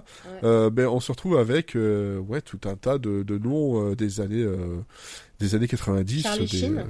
Ouais, Charlie Sheen qui fait lui lui il ben, normal parce que c'est quand même le demi-frère de Emilio Estevez. Ah bah voilà On s'était posé la question. Ouais, ils se ils quand même beaucoup. vachement. Et je savais pas que c'était son Euh, demi-frère. Ben, en fait, c'est euh, ben, le, le papa, euh, voilà, c'est Martin Sheen. Ah, Euh, c'est Martin Sheen, son père, ok. Ouais, ouais, ouais. Et euh, ils ont pas la, la, la, la même mère, et donc en fait, euh, voilà, je crois qu'il a lui, il a pris le nom, euh, un, autre nom qui est donc euh, Estevez, et donc Ah, euh. Charlie Sheen, voilà. Ouais, ouais, ouais, ouais. Ah, Oh, mais oui, c'est oui. celui qui est dans Breakfast Club, en fait. Oui. Et dans euh, Mighty Ducks. Ouais, mais je comprends mieux. Je me disais, mais sa tête me dit quelque chose, c'est un truc de ouf. Ce qui est assez drôle, c'est de voir quand même que lui euh, joue dans un film parodique comme euh, bah, son, son demi-frère qui jouait dans Hot Shots, quoi. Bon, Ouais, euh, Ah oui, oui, et puis il le joue vraiment comme son demi-frère dans Hot Shots, quoi. Ah bah oui, clairement. C'est vraiment la même manière de jouer, donc ça, c'est drôle. C'est assez, assez drôle, effectivement. Et donc, euh, voilà, ce, ce, ce, ce film-là euh, nous parodie, euh, donc, comme je disais, principalement La Fatale, mais on a aussi quelques clins d'œil à euh, Die Hard et d'autres petits films de, de la période, hein, comme dans ce genre de, Chips. de, de film-là. Il y a, ben, il y a Chips. Chips, il y a Basic, il y a Basic, ah oui, euh, il y a Basic Instinct aussi qui Ouais. est euh, parodié dedans. Le silence des agneaux. Euh, oui, voilà, avec bah, le gars qui maintenant apparemment est problématique aussi. Ah. Euh, oui, machin, comment il s'appelle encore là Mince, j'arrive plus à retrouver son nom. Je vais le rechercher dans la liste. Murray Abraham, la F. Murray Abraham, qui apparemment a eu quelques soucis dernièrement. Ouais. Ouais, ouais, ouais, ouais, voilà. Ouais. Eh ben oui, comme quoi. On se retrouve toujours avec des personnes qui ont des, Euh, des Wayne's problèmes. World aussi, la scène de fin, c'était Wayne's World. Et Wayne's World, la scène de fin, clairement. Et le générique de fin, la chanson générique de fin, c'est quand même chanté par Freddie Mercury. Voilà, c'est une chanson Oui. de Freddie Mercury, excusez du peu. Euh, donc ils ont mis du fric. Rhapsody. Non, non, non, après, après. là, dans le générique de fin. Oui, oui, bah, Ouais, François c'est aussi, pas- je... Si, si, c'est... euh, Ouais, moi, c'est, en fait, euh, euh, la, la chanson, elle a commencé, puis à un moment donné, j'ai fait, mais c'est Freddie Mercury qui chante là. Et, mais Ah c'est ouais. une chanson qui a été. euh, par contre, j'ai pas eu le temps de regarder. C'est une chanson qui a été composée spécialement pour le film ou euh, Ben non, parce que je, me suis, je me suis posé la euh, question en Il fait. mort Le, le, fi- le 91. film est sorti en 93, il est mort en Ah oui. 91. D'accord, ok. Non, mais Je- ça fait pas les dates euh, de. Je croyais qu'il était. Non, non, non, non, non, pas du tout. Et euh, bon, après, on a aussi du, euh, on a aussi du John Lennon euh, dedans. euh, voilà, on a pas. Donc, en gros, on a plein de choses qui font que euh, ça pourrait être un super succès façon Hot Shot, etc. Euh, mais, mais, mais, mais, euh, je, voilà, le film, je, je l'ai jamais vendu comme un truc parfait. Moi, c'est un, c'est un presque guilty pleasure, même si j'ai rien de très guilty là-dedans. Mais moi, il me fait toujours très, très rire. Mais niveau scénario, ça tient pas à grand chose. Il faut bien l'avouer. On s'en fout. On s'en fout un peu. Nous, on veut des gags. Et là-dessus, je trouve que ça marche très très bien et, euh, et, et dès le départ. Je sais pas ce que vous en avez pensé parce que vous, vous ne connaissiez pas ce film. Alors moi, je l'avais dé- déjà vu. hein. Moi, je l'avais déjà vu à l'époque, mais c'est vrai que je l'avais vu euh, dans un Une fois. Dans, dans- une fois, et puis surtout dans le contexte où euh, j'avais découvert euh, les Yatin flic, euh, les Hot Shots, Ah ouais. enfin voilà quoi. Il y a Ouais. et et je pense que le film se situe. Alors déjà, j'avais pas toutes les références aussi, parce que j'avais- je connaissais pas Die Hard, je connaissais pas Basic Instinct, je, euh, je, enfin voilà, quand j'étais jeune, il y avait plein de films que j'avais pas pu voir. Donc euh, finalement, Surtout Basic Instinct, par exemple. c'est, euh, ouais, même le Silence des agneaux. Enfin, c'est. Oui, bah oui. Et en fait, quand on n'a pas ces références-là, je pense que le film, il est, il est pas, il- tout d'un coup, il est. Et là, honnêtement, je me suis marré du début jusqu'à la fin. Euh, Vraiment, j'ai, j'ai beaucoup ri. Euh. J'ai beaucoup ri franchement, euh, ce qui m'arrive pas euh, tout le temps. Et il y a quelques, il y a quelques répliques qui me, qui vraiment me, je, que je trouve absolument fabuleuses. Parce que la VF, la VF est fabuleuse, il faut bien le dire aussi. Alors, je suis très curieux parce que là, on l'a regardé en VF parce qu'on n'avait pas trop le temps de trouver la, la, la VO. Je suis très curieux de quand même de, rev- de revoir le, le film en VO parce que je pense que Samuel L. Jackson, euh, là, il est quand même doublé. bon aussi, hein, bien sûr. il, est quand même doublé un peu n'importe comment. J'aimerais bien, euh, par, il est pas doublé par sa voix habituelle. Et là, j'aimerais bien avoir, euh, j'aimerais bien savoir ce que ça donne avec sa voix parce qu'il a des répliques des fois qui sont complètement cons. Et avec sa vraie voix, ça doit être quand même terrible, quoi. Donc, euh, donc vraiment, je suis très curieux de, de voir le film en VO. Mais euh, mais là rien rien qu'en VF ça m'a fait mais beaucoup beaucoup beaucoup rire quoi. Et je m'attendais pas à rire autant parce que j'avais un souvenir un petit peu mitigé du film et euh, je trouve que les, les les les parodies sont vraiment bien amenées. Celle qui m'a fait le plus rire c'est vraiment celle de, de Die Hard. Euh, je m'y attendais pas du tout je me souvenais pas du tout. Et euh, et, et, moi la réplique qui m'a fait le plus rire ou vraiment où je m'attendais pas c'était euh, c'était quand ils interrogent un témoin et que et ils lui disent euh, mais euh, allez donne-moi un nom et l'autre il lui il lui réplique mais c'est à ta mère de faire ça. Donc c'est à tes parents de faire ça. Et voilà. Ça sort de nulle part. Euh, ça m'a fait euh, exploser de rire.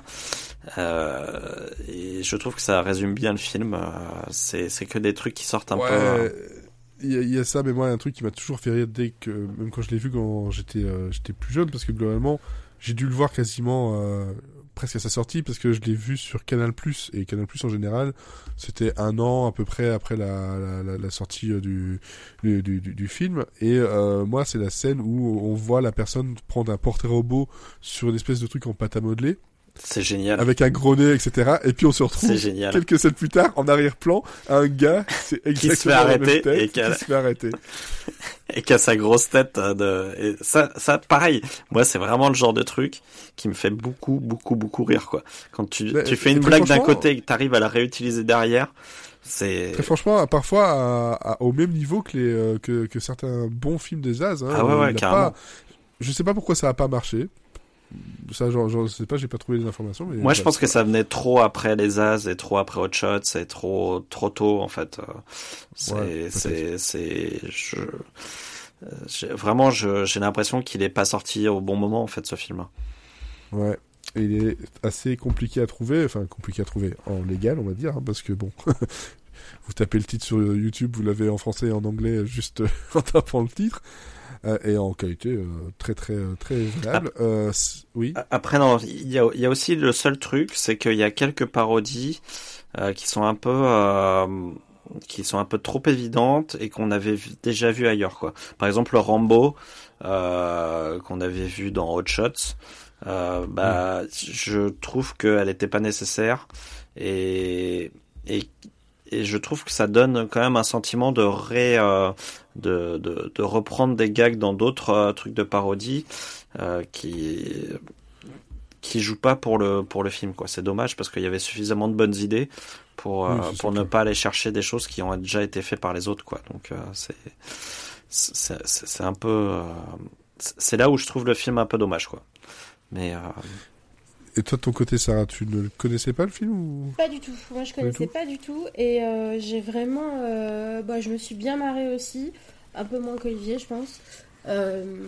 surtout parce que je pense que c'est un film sur lequel il faut être très concentré parce que ça va à 150 à l'heure, la moindre rêve tombe très vite.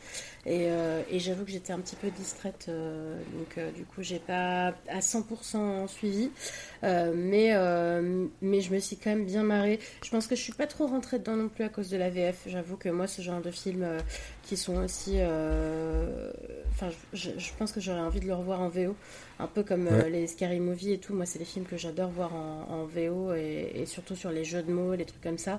ça fonctionnera certainement plus plus sur moi. Après pour pour moi, c'est un jeu. Moi, ce genre de film, j'en attends pas grand-chose. Je veux juste voir euh, où est-ce qu'ils vont placer la ref, où est-ce qu'ils vont cacher le film, où est-ce qu'ils vont...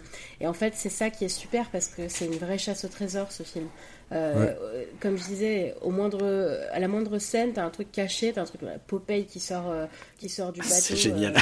c'est exceptionnel. Franchement, c'est hyper drôle. ah mais ça c'est ah ouais, ça c'est vraiment génial. C'est n'importe quoi en fait. le, le beaver qui apparaît, donc le, le, castor qui apparaît pour remplacer donc les parties intimes de. bah oui, pourquoi? Parce que là, là c'est un jeu de mots là par contre. Bah oui, mais là on le comprend pas en français parce que. On ne comprend pas en français. Parce que ça... en, anglais, c'est euh, un terme familier pour dire la chatte. Euh, mais du coup, en français, ça ne passe pas. Donc cette blague, tout du long, on, la capte pas, quoi. Non, euh, surtout qu'elle finit par revenir quand même à la fin. oui, dans Alors que tu vois, si, si ça avait été un, chat, c'est un peu con pour eux, mais s'ils avaient mis un chat à la place, ça aurait été beaucoup plus international. C'est vrai. Je pense. que Beaver, ah, parce qu'il y a américain quand même, comme, parce que Pussy, ça passe. Pussy, ça, marche aussi, ouais. Euh, c'est un peu, un peu dommage. Euh, et puis euh, après, il y a quand même des trucs qui m'ont vraiment bien fait marrer. bon, Samuel Jackson, qui. Je, je trouve c'est marrant parce que Samuel Jackson là-dedans n'a pas les mimiques qu'on lui connaît. J'ai un peu l'impression qu'il y a un avant Pulp Fiction et un après Pulp Fiction pour lui, ah, dans son jeu, ça a vachement changé malgré tout. Parce que là, on... bon, déjà, je crois qu'il n'y a pas une seule fois où il dit motherfucker, euh, ce qui est quand même très étonnant alors qu'on connaît euh, l'acteur, etc. Et du coup, j'ai trouvé ça très intéressant de le voir dans ce, dans ce genre de film. Euh, la scène de début avec Whoopi Goldberg qui ouvre 15 portes euh, vraiment pour finir avec juste des, espèces de, de, perles là, de rideaux de perles qui cachent son, truc, c'est quand même génial. Tim Curry qui lève les yeux au ciel parce que euh, William Shatner met la tête dans le dans l'aquarium avec les piranhas. Ça aussi c'est hyper drôle. Juste en fait les mimiques des acteurs sont très bien.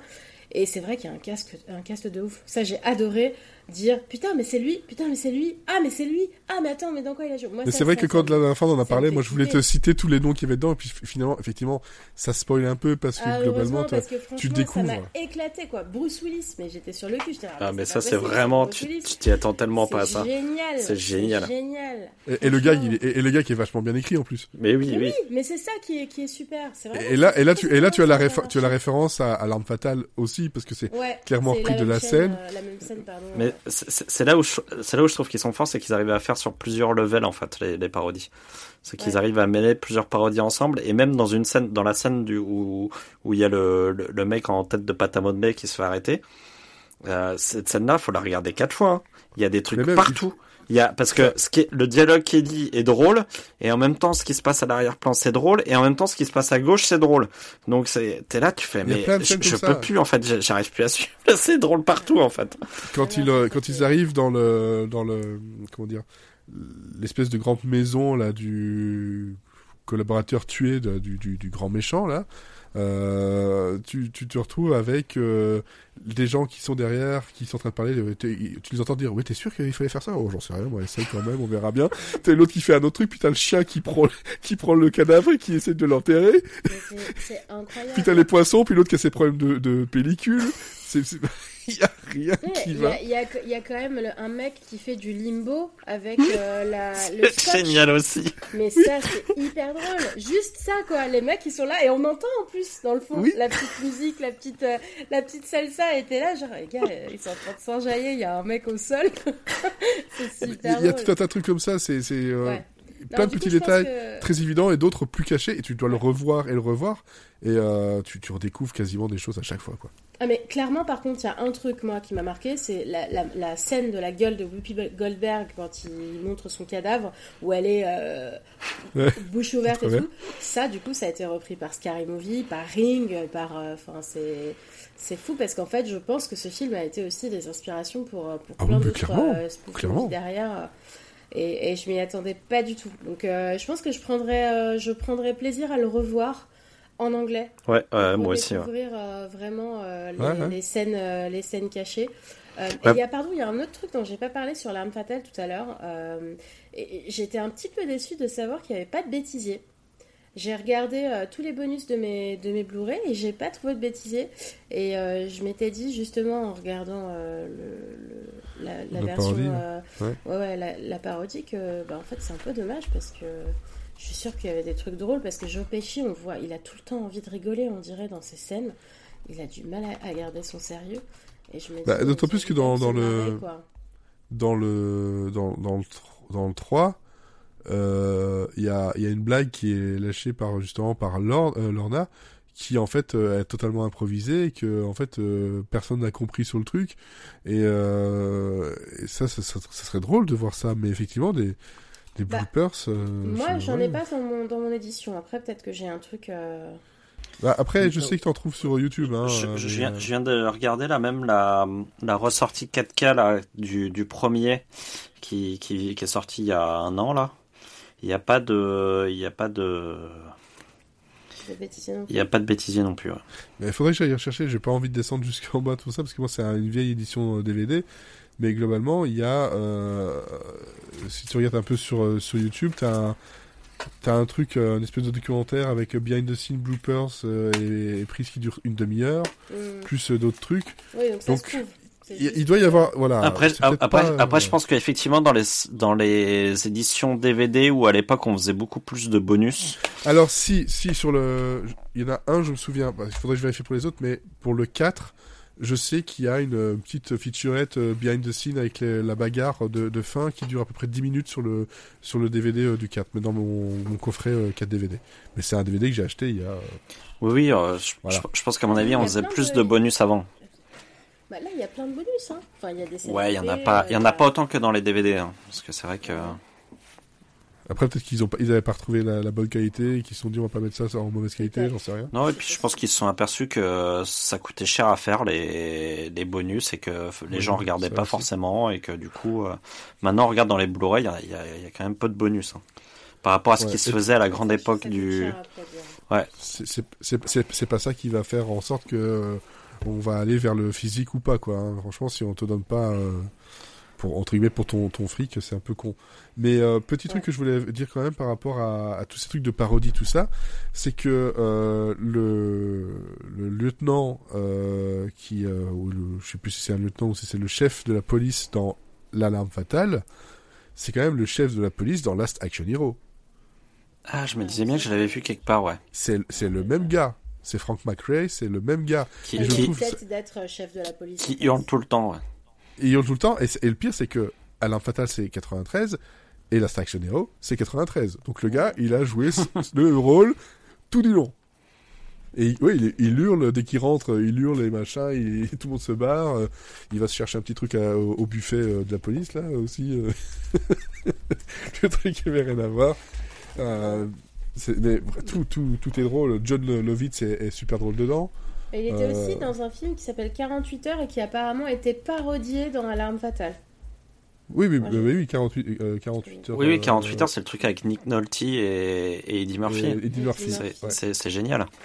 ça, fait partie des buddy movies qui sont sortis. Dont je parlais, enfin, ouais, ouais, qui sont qui sont vraiment dans la veine des, des de l'arme fatale. Oui, oui, c'est clair, mais 48 heures, c'est moi, je, moi je l'ai vraiment beaucoup. Il est peut-être un peu moins passé à, la, à la télé que les Die Hard, etc. Tout comme Le Bon Samaritain avec avec Bruce Willis et le Damon Wayans, je crois, si je me trompe pas. Donc, ouais, y a, dans les buddy movies, il y a, y a 48 heures, clairement, c'était un film de, de, de vidéoclub. C'était, c'était vraiment, je pense que c'est un film qui a, qui a explosé en vidéoclub. Il était tout le temps, tout le temps pris, ce, ce 48 heures. J'ai mis un temps fou à le voir parce que. T'as mis 48 heures? non, j'ai mis beaucoup plus. 48, 48 heures de plus, donc la suite. parce que tous les, oui, oui, tous les week-ends, il était, euh, tous les week-ends, il était loué 48 heures. Ah, il y a des films comme ça, euh, ils sont, ils sont un peu maudits. Euh, mais donc globalement, je suis assez content parce que vous avez, euh, vous avez apprécié cette parodie parce que c'était un peu risqué parce que moi c'est un film de entre guillemets de mon euh, enfance, préadolescence, donc il y a toujours ce risque-là aussi. mais ouais, moi il y a des trucs, c'est qu'aujourd'hui en le revoyant, enfin, voilà, en le revoyant, c'était, j'ai revu des des, des, des références que j'avais pas du tout à l'époque, ah forcément, hein, parce qu'il y a des références qui sont très très pointues, euh, notamment quand on regarde le, quand ils arrivent dans la prison euh, pour aller voir le, le faux euh, docteur, euh, voilà, docteur Lecter. on a on a plusieurs cellules où on voit bah, le l'espèce de petit magasin du début qui est en fait à une place en temporaire là-bas. Puis il y a une espèce d'avocate qui est là-bas aussi. Avocate qui ressemble, c'est horrible ce que je vais dire, à Ghislaine Maxwell. Vous savez qui c'est ou pas? C'est la, c'est l'associé de Jeffrey Epstein. Ah, peut-être. Mais euh, je sais plus Je me suis dit, c'est trop tôt pour que ce soit lié. Mais c'est ouf parce qu'elle lui ressemble, elle a la même tenue. C'est assez ouf. Je vais vous envoyer une photo, vous verrez. Ouais, ouais, ouais. Mais voilà, c'est euh, moi, c'est le, le, film qui m'a encore bien fait rire aujourd'hui. Il y a tout un tas de scènes qui me. Voilà, que je trouve complètement, complètement débile. et, euh, Honnêtement, en termes de rire, je crois que c'est un des films qui m'a fait le plus marrer avec les Hot Shots. Vraiment. Je, je, et je m'y attendais vraiment pas parce que j'avais pas un très très bon souvenir du film. Et, euh, et c'est pareil, je, euh, je, suis aussi euh, curieux de voir ce que ça va donner en VO parce que je trouve que euh, en VF, le Emilio Estevez, il est, c'est, je il trouve, un peu plat. ouais, je trouve un peu plat et du coup, je, je, je pense que c'est, c'est un peu le, le le, le, film, je l'adore malgré euh, lui, et peut-être qu'en VO, il, est, il sera plus euh, plus marquant. Donc, euh... ouais, ils ont été. Je pense que c'est la même euh, le même euh, même doubleur que pour le pour ce qu'il fait d'habitude en fait. mais enfin voilà, il y a c'est un film qu'il faut voir parce que raconter les scènes, c'est c'est con parce qu'on vous spoil des choses, mais c'est un film très inventif qui je trouve dommage en fait. la façon dont ça la, la critique l'a, l'a, l'a eu, le public surtout l'a, l'a perçu à, à, sa sortie parce que je dis pas qu'il aurait fallu avoir une euh, une comment dire une, une, une un deuxième épisode. C'est non non non, c'est très, c'est très bien d'en avoir qu'un. C'est très bien d'en avoir qu'un, mais euh, je, je, trouve que voilà ce qu'on peut dire de lui, de mal de lui, je je le vois pas et euh, et pas uniquement parce que je l'ai vu quand j'étais euh, plus jeune. Je trouve vraiment qu'il a des trucs super inventifs et comme tu disais Sarah, qui ont sans doute euh, nourri d'autres films par la suite. Ah oui, c'est sûr. La, la, la, scène de la poursuite en voiture où les gens ils sont juste sur la banquette arrière. Je me dis putain mais c'est. Oui, on est en train de. D'où d'où d'où d'où ils viennent d'où ils viennent. D'où elle vient cette idée quoi. C'est euh, tu, tu sens qu'en les roulades, c'est quand même vachement bien. Enfin, le mec, à chaque fois qu'il doit tirer sur quelqu'un, il faut impérativement qu'il plonge au sol et qu'il roule sur lui-même 15 fois avant de pouvoir tirer. Quoi. Ça, ah oui, c'est ça. Et, mais il est obligé. Bon, après, ça, c'est vraiment le gros clin d'œil à, ouais. à l'arme fatale. Euh, le côté et la de police la, fédérale la... de Friedkin. Oui, voilà, oui aussi. Et, euh, et, et l'espèce de, de de mobilhome qui en fait est un palace ouais, ça, euh, gigantesque. Ça, je crois que c'est vraiment un de mes gags favoris. C'est vraiment genre tu rentres et Et ça, et dans le son côté super musclé, qu'on sait très bien que c'est pas lui que ça se voit tellement. le côté où tu crois qu'ils ont Ken pendant une minute alors qu'ils ont juste fumé une clope. Oui, voilà, et, surtout la, la, petite phrase qui dit euh, J'aimerais bien que la prochaine fois nous faisions l'amour, et un peu plus qu'une minute, et il lui répond Mais comment tu sais mais c'est dit comme ça dans, dans, la phrase, dans la suite. C'est, c'est juste, euh, hein, c'est juste parfait.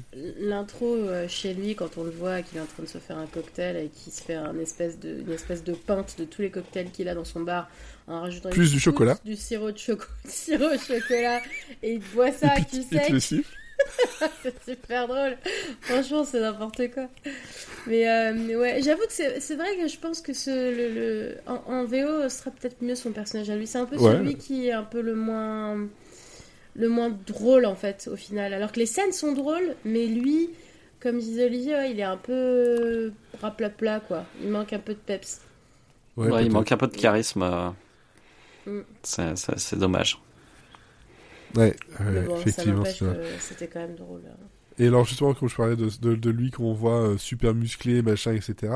Est-ce que je suis le seul? J'avais jamais remarqué à ce point-là, mais dans dans l'arme fatale 4, quand ils sont dans le dans le vestiaire en train de parler de justement qu'ils sont devenus vieux, on voit à deux moments un gars super baraque passer devant Sarah la noté. Ah oui, je l'ai noté. Et le mec, il ressemble à Schwarzy au début de sa, au début de sa carrière ciné. Le gars. Et tu dis, il travaille à la police? Non mais. c'est quoi ça? J'ai regardé lui, je c'est qui lui? T'as vu ce que j'ai vu? Tellement c'était rapide en plus. C'est rapide, on le voit passer une première fois, puis un, après, peu derrière, après derrière. Ouais, on le revoit. Parce que moi je l'avais loupé la première fois, ouais. Mais pourtant la première fois on le voit vraiment. Ah ouais, mais moi j'étais sur les deux. Euh, je... Bah oui, mais, mais, c'est surtout que je l'avais jamais remarqué à ce point-là. Surtout je me suis demandé, mais qu'est-ce qu'il fout là? Est-ce qu'il est de la police? Et pourquoi on le voit aussi bien? Franchement, c'était super. Ça porte rien. Mais même euh, la scène dans L'Arme Fatale où il, tire sans faire exprès et, que Mel Gibson tape sur toutes les, tous les casiers pour faire semblant ça, j'ai vachement aimé cette petite scène euh, de solidarité euh, où il fait croire que en fait c'est juste lui qui est énervé, qui fait du bruit et pour sauver son, son coéquipier. C'est vraiment des petits gestes comme ça, tu vois, de d'amitié forte et de vraie complicité euh, qu'on a du mal à retrouver aujourd'hui au cinéma ou même dans, dans les séries. Euh, c'est quand même assez rare hein, d'avoir une telle justesse euh, entre deux hommes. Bah oui, c'est ça, c'est surtout le, le, le, ouais, le, dire le, côté ami, amitié où ils ont, il y en a plein qui ont essayé dans, dans pas mal de films, mais c'est vrai que le, buddy movie où tu as vraiment le, ce, ce côté d'amitié qui, il y en a plus tant que ça et et je trouve ça assez dommage parce que c'est un genre que moi j'aime bien. Le, en général, le buddy cop movie, c'est assez. Euh, bah, il y a quelques, quelques, quelques trucs qui l'ont bien fait derrière. Moi, j'avoue que euh, Enquêteur malgré lui en série, euh, Psych, c'est. Oui, oui, oui, oui c'est ça. Tu vois. Bah, il y a beaucoup de, il y a beaucoup de séries qui ont repris le truc hein, et qui l'ont, qui, finalement l'ont, l'ont, bien fait. Ouais. La série Âme fatale d'ailleurs. Ah ouais. Mais alors, le problème, c'est que le, problème de la série L'Arme Fatale, et il, est, il, est, multiple, c'est que déjà, un, on n'a pas envie d'avoir un, un, nouveau Riggs et un nouveau euh, Murtaugh, en fait, parce que pour nous, euh, c'est Gibson et c'est Glover. Euh, ils auraient pris, en fait, l'idée et en refaire autre chose ça aurait très bien marché parce que franchement il y a eu des moments qui étaient moi je, suis le premier à dire ça j'ai vraiment la, première saison ça a été compliqué le, le, premier épisode mais après très vite j'étais j'étais j'étais dedans et euh, je trouve que ce qu'ils avaient fait en troisième saison vu les problèmes qu'ils avaient eu avec le l'acteur qui jouait Riggs donc ils avaient remplacé par euh, c'est Sean William Scott c'est ça? Son nom là je, je, connais plus son nom mais Stifler. voilà. Sean William Scott. Voilà William Scott. Et, et en fait, euh, ben, je, je, trouve que ce qu'il avait fait dans, dans L'Arme Fatale était vraiment, euh, était vraiment très très bien en fait. Et en gros, ça aurait pu être une, une vraie piste, un, un soft reboot ou autre chose. Et c'est ça le problème de L'Arme Fatale de la série, c'est que ben, on n'avait pas besoin de ça. Hmm. On n'avait pas besoin de ça. Tu peux pas, tu, peux pas te mesurer au charisme de, de ces deux acteurs-là. On, on, veut bien, on veut bien, une, on veut bien une série avec un duo. Mais oui. Pas de problème. une série explosive avec de l'humour et des machins pourquoi pas? Tu reprends l'essence même de l'arme fatale et t'en fais autre chose. Pourquoi pas? Mais tu n'appelles pas ça arme fatale. Ça, tu sens que c'est juste pour marcher sur le, le côté euh, la, la, licence, quoi. Donc, euh, Ouais, non, c'est. Non, euh, ça, ouais. mais, je, je vais, je- mais elle est sur, euh, elle est sur Netflix. Euh, je crois qu'elle est sur, sur Netflix. En tout cas, je sais que je l'ai vu dans un des, des catalogues. Euh, moi, j'aurais tendance à, essayer, à, à, à la retenter pour voir un peu euh, maintenant, euh, euh, quand, quand elle est terminée, voir ce que ça, ce que ça me, me fait de la revoir maintenant. Euh, mais en tout cas, j'avais pas non plus un mauvais, euh, un mauvais souvenir euh, non plus de cette série-là. Mais effectivement, euh, il y avait beaucoup d'autres choses à faire. Quoi. C'est, c'est, sinon en termes de buddy movie, le seul qui me vient en tête euh, réellement ces dernières années, c'est The Nice Guys. Euh, Ah oui, bah oui. Et comme par hasard, Ah, c'est Shane Black qui, qui l'a fait. Et comme par hasard, Et, ça a bien euh, marché et ça a fait une super presse et, ça a plu au public en même temps. Donc, Ah ouais, Euh, c'est, il est vachement drôle. Ils donc, devaient pas euh, faire un 2 d'ailleurs. Euh, c'est possible, c'est possible, effectivement. Euh, moi, il y avait The Other Guys qui était pas mal aussi dans le genre. Ah oui. Euh... Avec euh, Will Ferrell et Will Mark Ferrell Ça, j'ai pas vu, Mais ça. ça, c'est ça, c'était aussi un peu du niveau euh, semi-spoof, euh, semi. euh, Ah, elle était tu pas loin de la parodie. Ouais, Ouais, ouais. on est quand même pas, pas loin. euh. Mais en fait, il y avait C'est difficile euh, de pas faire une parodie avec ce il y a Nice euh. Guys et puis euh, il y avait euh, Kiss Kiss Bang Bang euh, qui était euh, aussi de Shane Black, je crois. Euh, C'est le si truc avec Robert. Downey Jr. ça? Ouais, c'est ça. Et, euh, et Val Kilmer.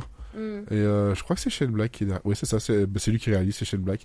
Et franchement, Kiss Kiss Bang Bang, j'aime bien, en fait. euh, j'aime bien ce que fait. euh, Peut-être pas tout, mais euh, Shane Black, c'est en général, je vais regarder un, un truc. euh, Il y a quand même une- un pourcentage de chance que, que ça me plaise bien, en tout cas, dans, ça- dans ce que ça propose, quoi. Mm. Bon, après, Bah, il y a eu Au. Au- il y a eu Au revoir à jamais avec euh, Samuel L. Jackson, donc euh, voilà. Mais... Ah la vache. Ouais. Non, mais il y en a eu quelques-uns. Dans les années 90, euh, Bad Boys, euh, c'était quand même pas mal.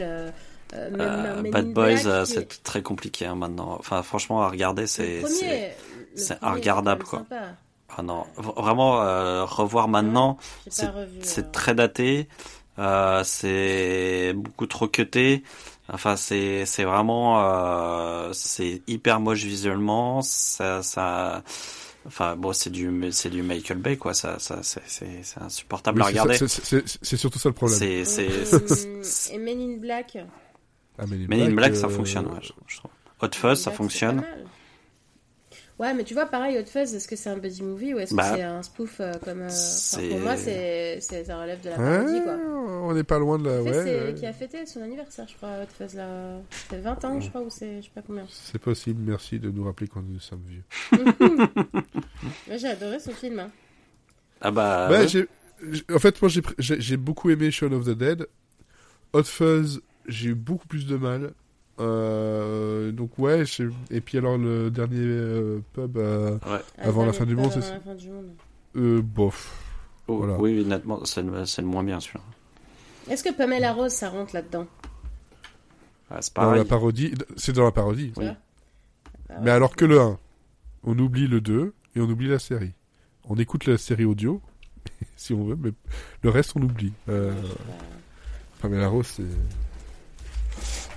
C'est, c'est, ouais, il y a encore des, des références que j'aime beaucoup. Euh, Ça que sent c'est du sperme aussi. Non, ça n'en est pas. ça sent le taureau ici. Après, il y a Enfin, des bref. tentatives en France, hein, je me rappelle. euh, Ah oui, Gomez des et. Tavares. euh, c'est- Voilà. Ah ouais, c'est Gomez et. Tavares, c'est compliqué quand même là. Ah, c'est très compliqué. C'est très- J'ai dit C'est- tentative, j'ai pas dit que c'était bien. Ah ouais, ouais. Hein, les buddy movies à la française, effectivement, c'est. Parce que Dîner de con, c'est un buddy movie. Bah, c'est pas un policier C'est quoi. un- C'est une, c'est une, movie, une movie de buddies, mais. C'est pas vraiment- Non, mais surtout, ça, il y a un truc. Bah, il y avait la double, double détente qui, on, a, on avait parlé dans mon ami Schwarzy, euh, qui est vraiment pas bon, euh, pas drôle, quoi que ce soit. Pourtant, c'était, euh, c'était un buddy movie. Mm. Euh, Il y avait quoi Il y avait, je crois aussi, Cops euh, avec euh, un des frères Wayans, encore une fois. Euh, puis Dumb and Dumber, on pourrait le compter, compter dedans. Bon, je crois qu'on va s'arrêter là. On va s'arrêter là. hein. Voilà. Non, mais Cops, par contre, oui, euh, si on restait du côté du, du, du flic, euh, pourquoi pas? C'est Jake Johnson et Damon Wayans euh, Jr. Donc, euh, et c'est sur Disney+. Hmm. C'était pas si mal. C'était pas si Autant dirait regarder, les Québécois, c'était pas si pire. dans Enquêteur malgré lui. Oui, voilà, ou regarder euh, Le Bon Samaritain et 48 heures, euh, voilà. Effectivement. Bref, voilà, on a terminé avec euh, L'arme fatale et Alarme fatale. Si vous avez des commentaires, si vous avez des choses à ajouter, ou que vous connaissiez pas euh, tous ces films-là, n'hésitez pas à, ben, à- à nous en parler. C'est avec plaisir qu'on qu'on en discutera avec vous. Euh, finalement, nous ne sommes pas trop vieux pour ces conneries, et surtout, euh, ces films-là ne sont pas trop vieux pour pouvoir être regardés maintenant. Non. Ouais. Hein, voilà. Sauf Et peut-être puis- sur le côté euh, Ouais. le- le- homophobie qui, pour le coup, Et, par, et parfois, et parfois bizarre. certaines phrases euh, niveau doublage français où on était un peu à la limite du racisme, euh, surtout dans le 4. Euh, Voilà, faut Ouais, apprendre avec le contexte. euh, effectivement, effectivement, mais malgré malgré tout ça, voilà, euh, malgré tout ça, dans, dans sa construction, dans son histoire, dans son point de vue personnage et, euh, et même politique, il y a encore des choses Mhm. vraiment très très très bien à en, Ouais. en retirer. Et c'est très très très facilement regardable. Voilà, on vous souhaite donc une bonne semaine. On vous donne rendez-vous dans deux semaines pour un phase B, si je me trompe pas, la semaine prochaine pour un Monsieur Serial Friends dont je ne me rappelle plus quel est le sujet, s'il y en avait un. Je me souviens Euh, plus non plus. Je, je sais plus parce que c'est dans Ça, ma tête, ça, ça, c'est ça, bordel. oui. Et puis ça change régulièrement, donc. Et puis ça change effectivement régulièrement euh, au gré euh, de tout ça. Je vais vite vérifier. Witchblade, ah mon dieu. Je serai malade. Euh, ouais, moi aussi. Moi, je serai pas là la semaine prochaine. hein. Voilà, et surtout, on rappelle que... mais, dans ben, deux, euh, mais dans deux semaines, surtout, on se retrouvera pas pour un phase B, on se retrouvera pour. euh, ben, non, si, dans deux semaines, pour- si. Hein. Ah ouais? Non, non, c'est dans Ça, trois semaines. Hein. Mania. Ah, dans trois Non, semaines. Série Mania, ça tombe pile pour le... J'avais mis Un le Monsieur 18. Ça tombe pile pour un Monsieur Série, ce sera l'épisode 14, Bien, bien dit. en direct de Série Mania. Voilà, donc euh, avec sans doute un peu de décalage pour vous sur les, euh, sur les plateformes de, de téléchargement. En tout cas, on va terminer sur une phrase très très très importante de Samuel L. Jackson. S'il veut bien se charger le truc.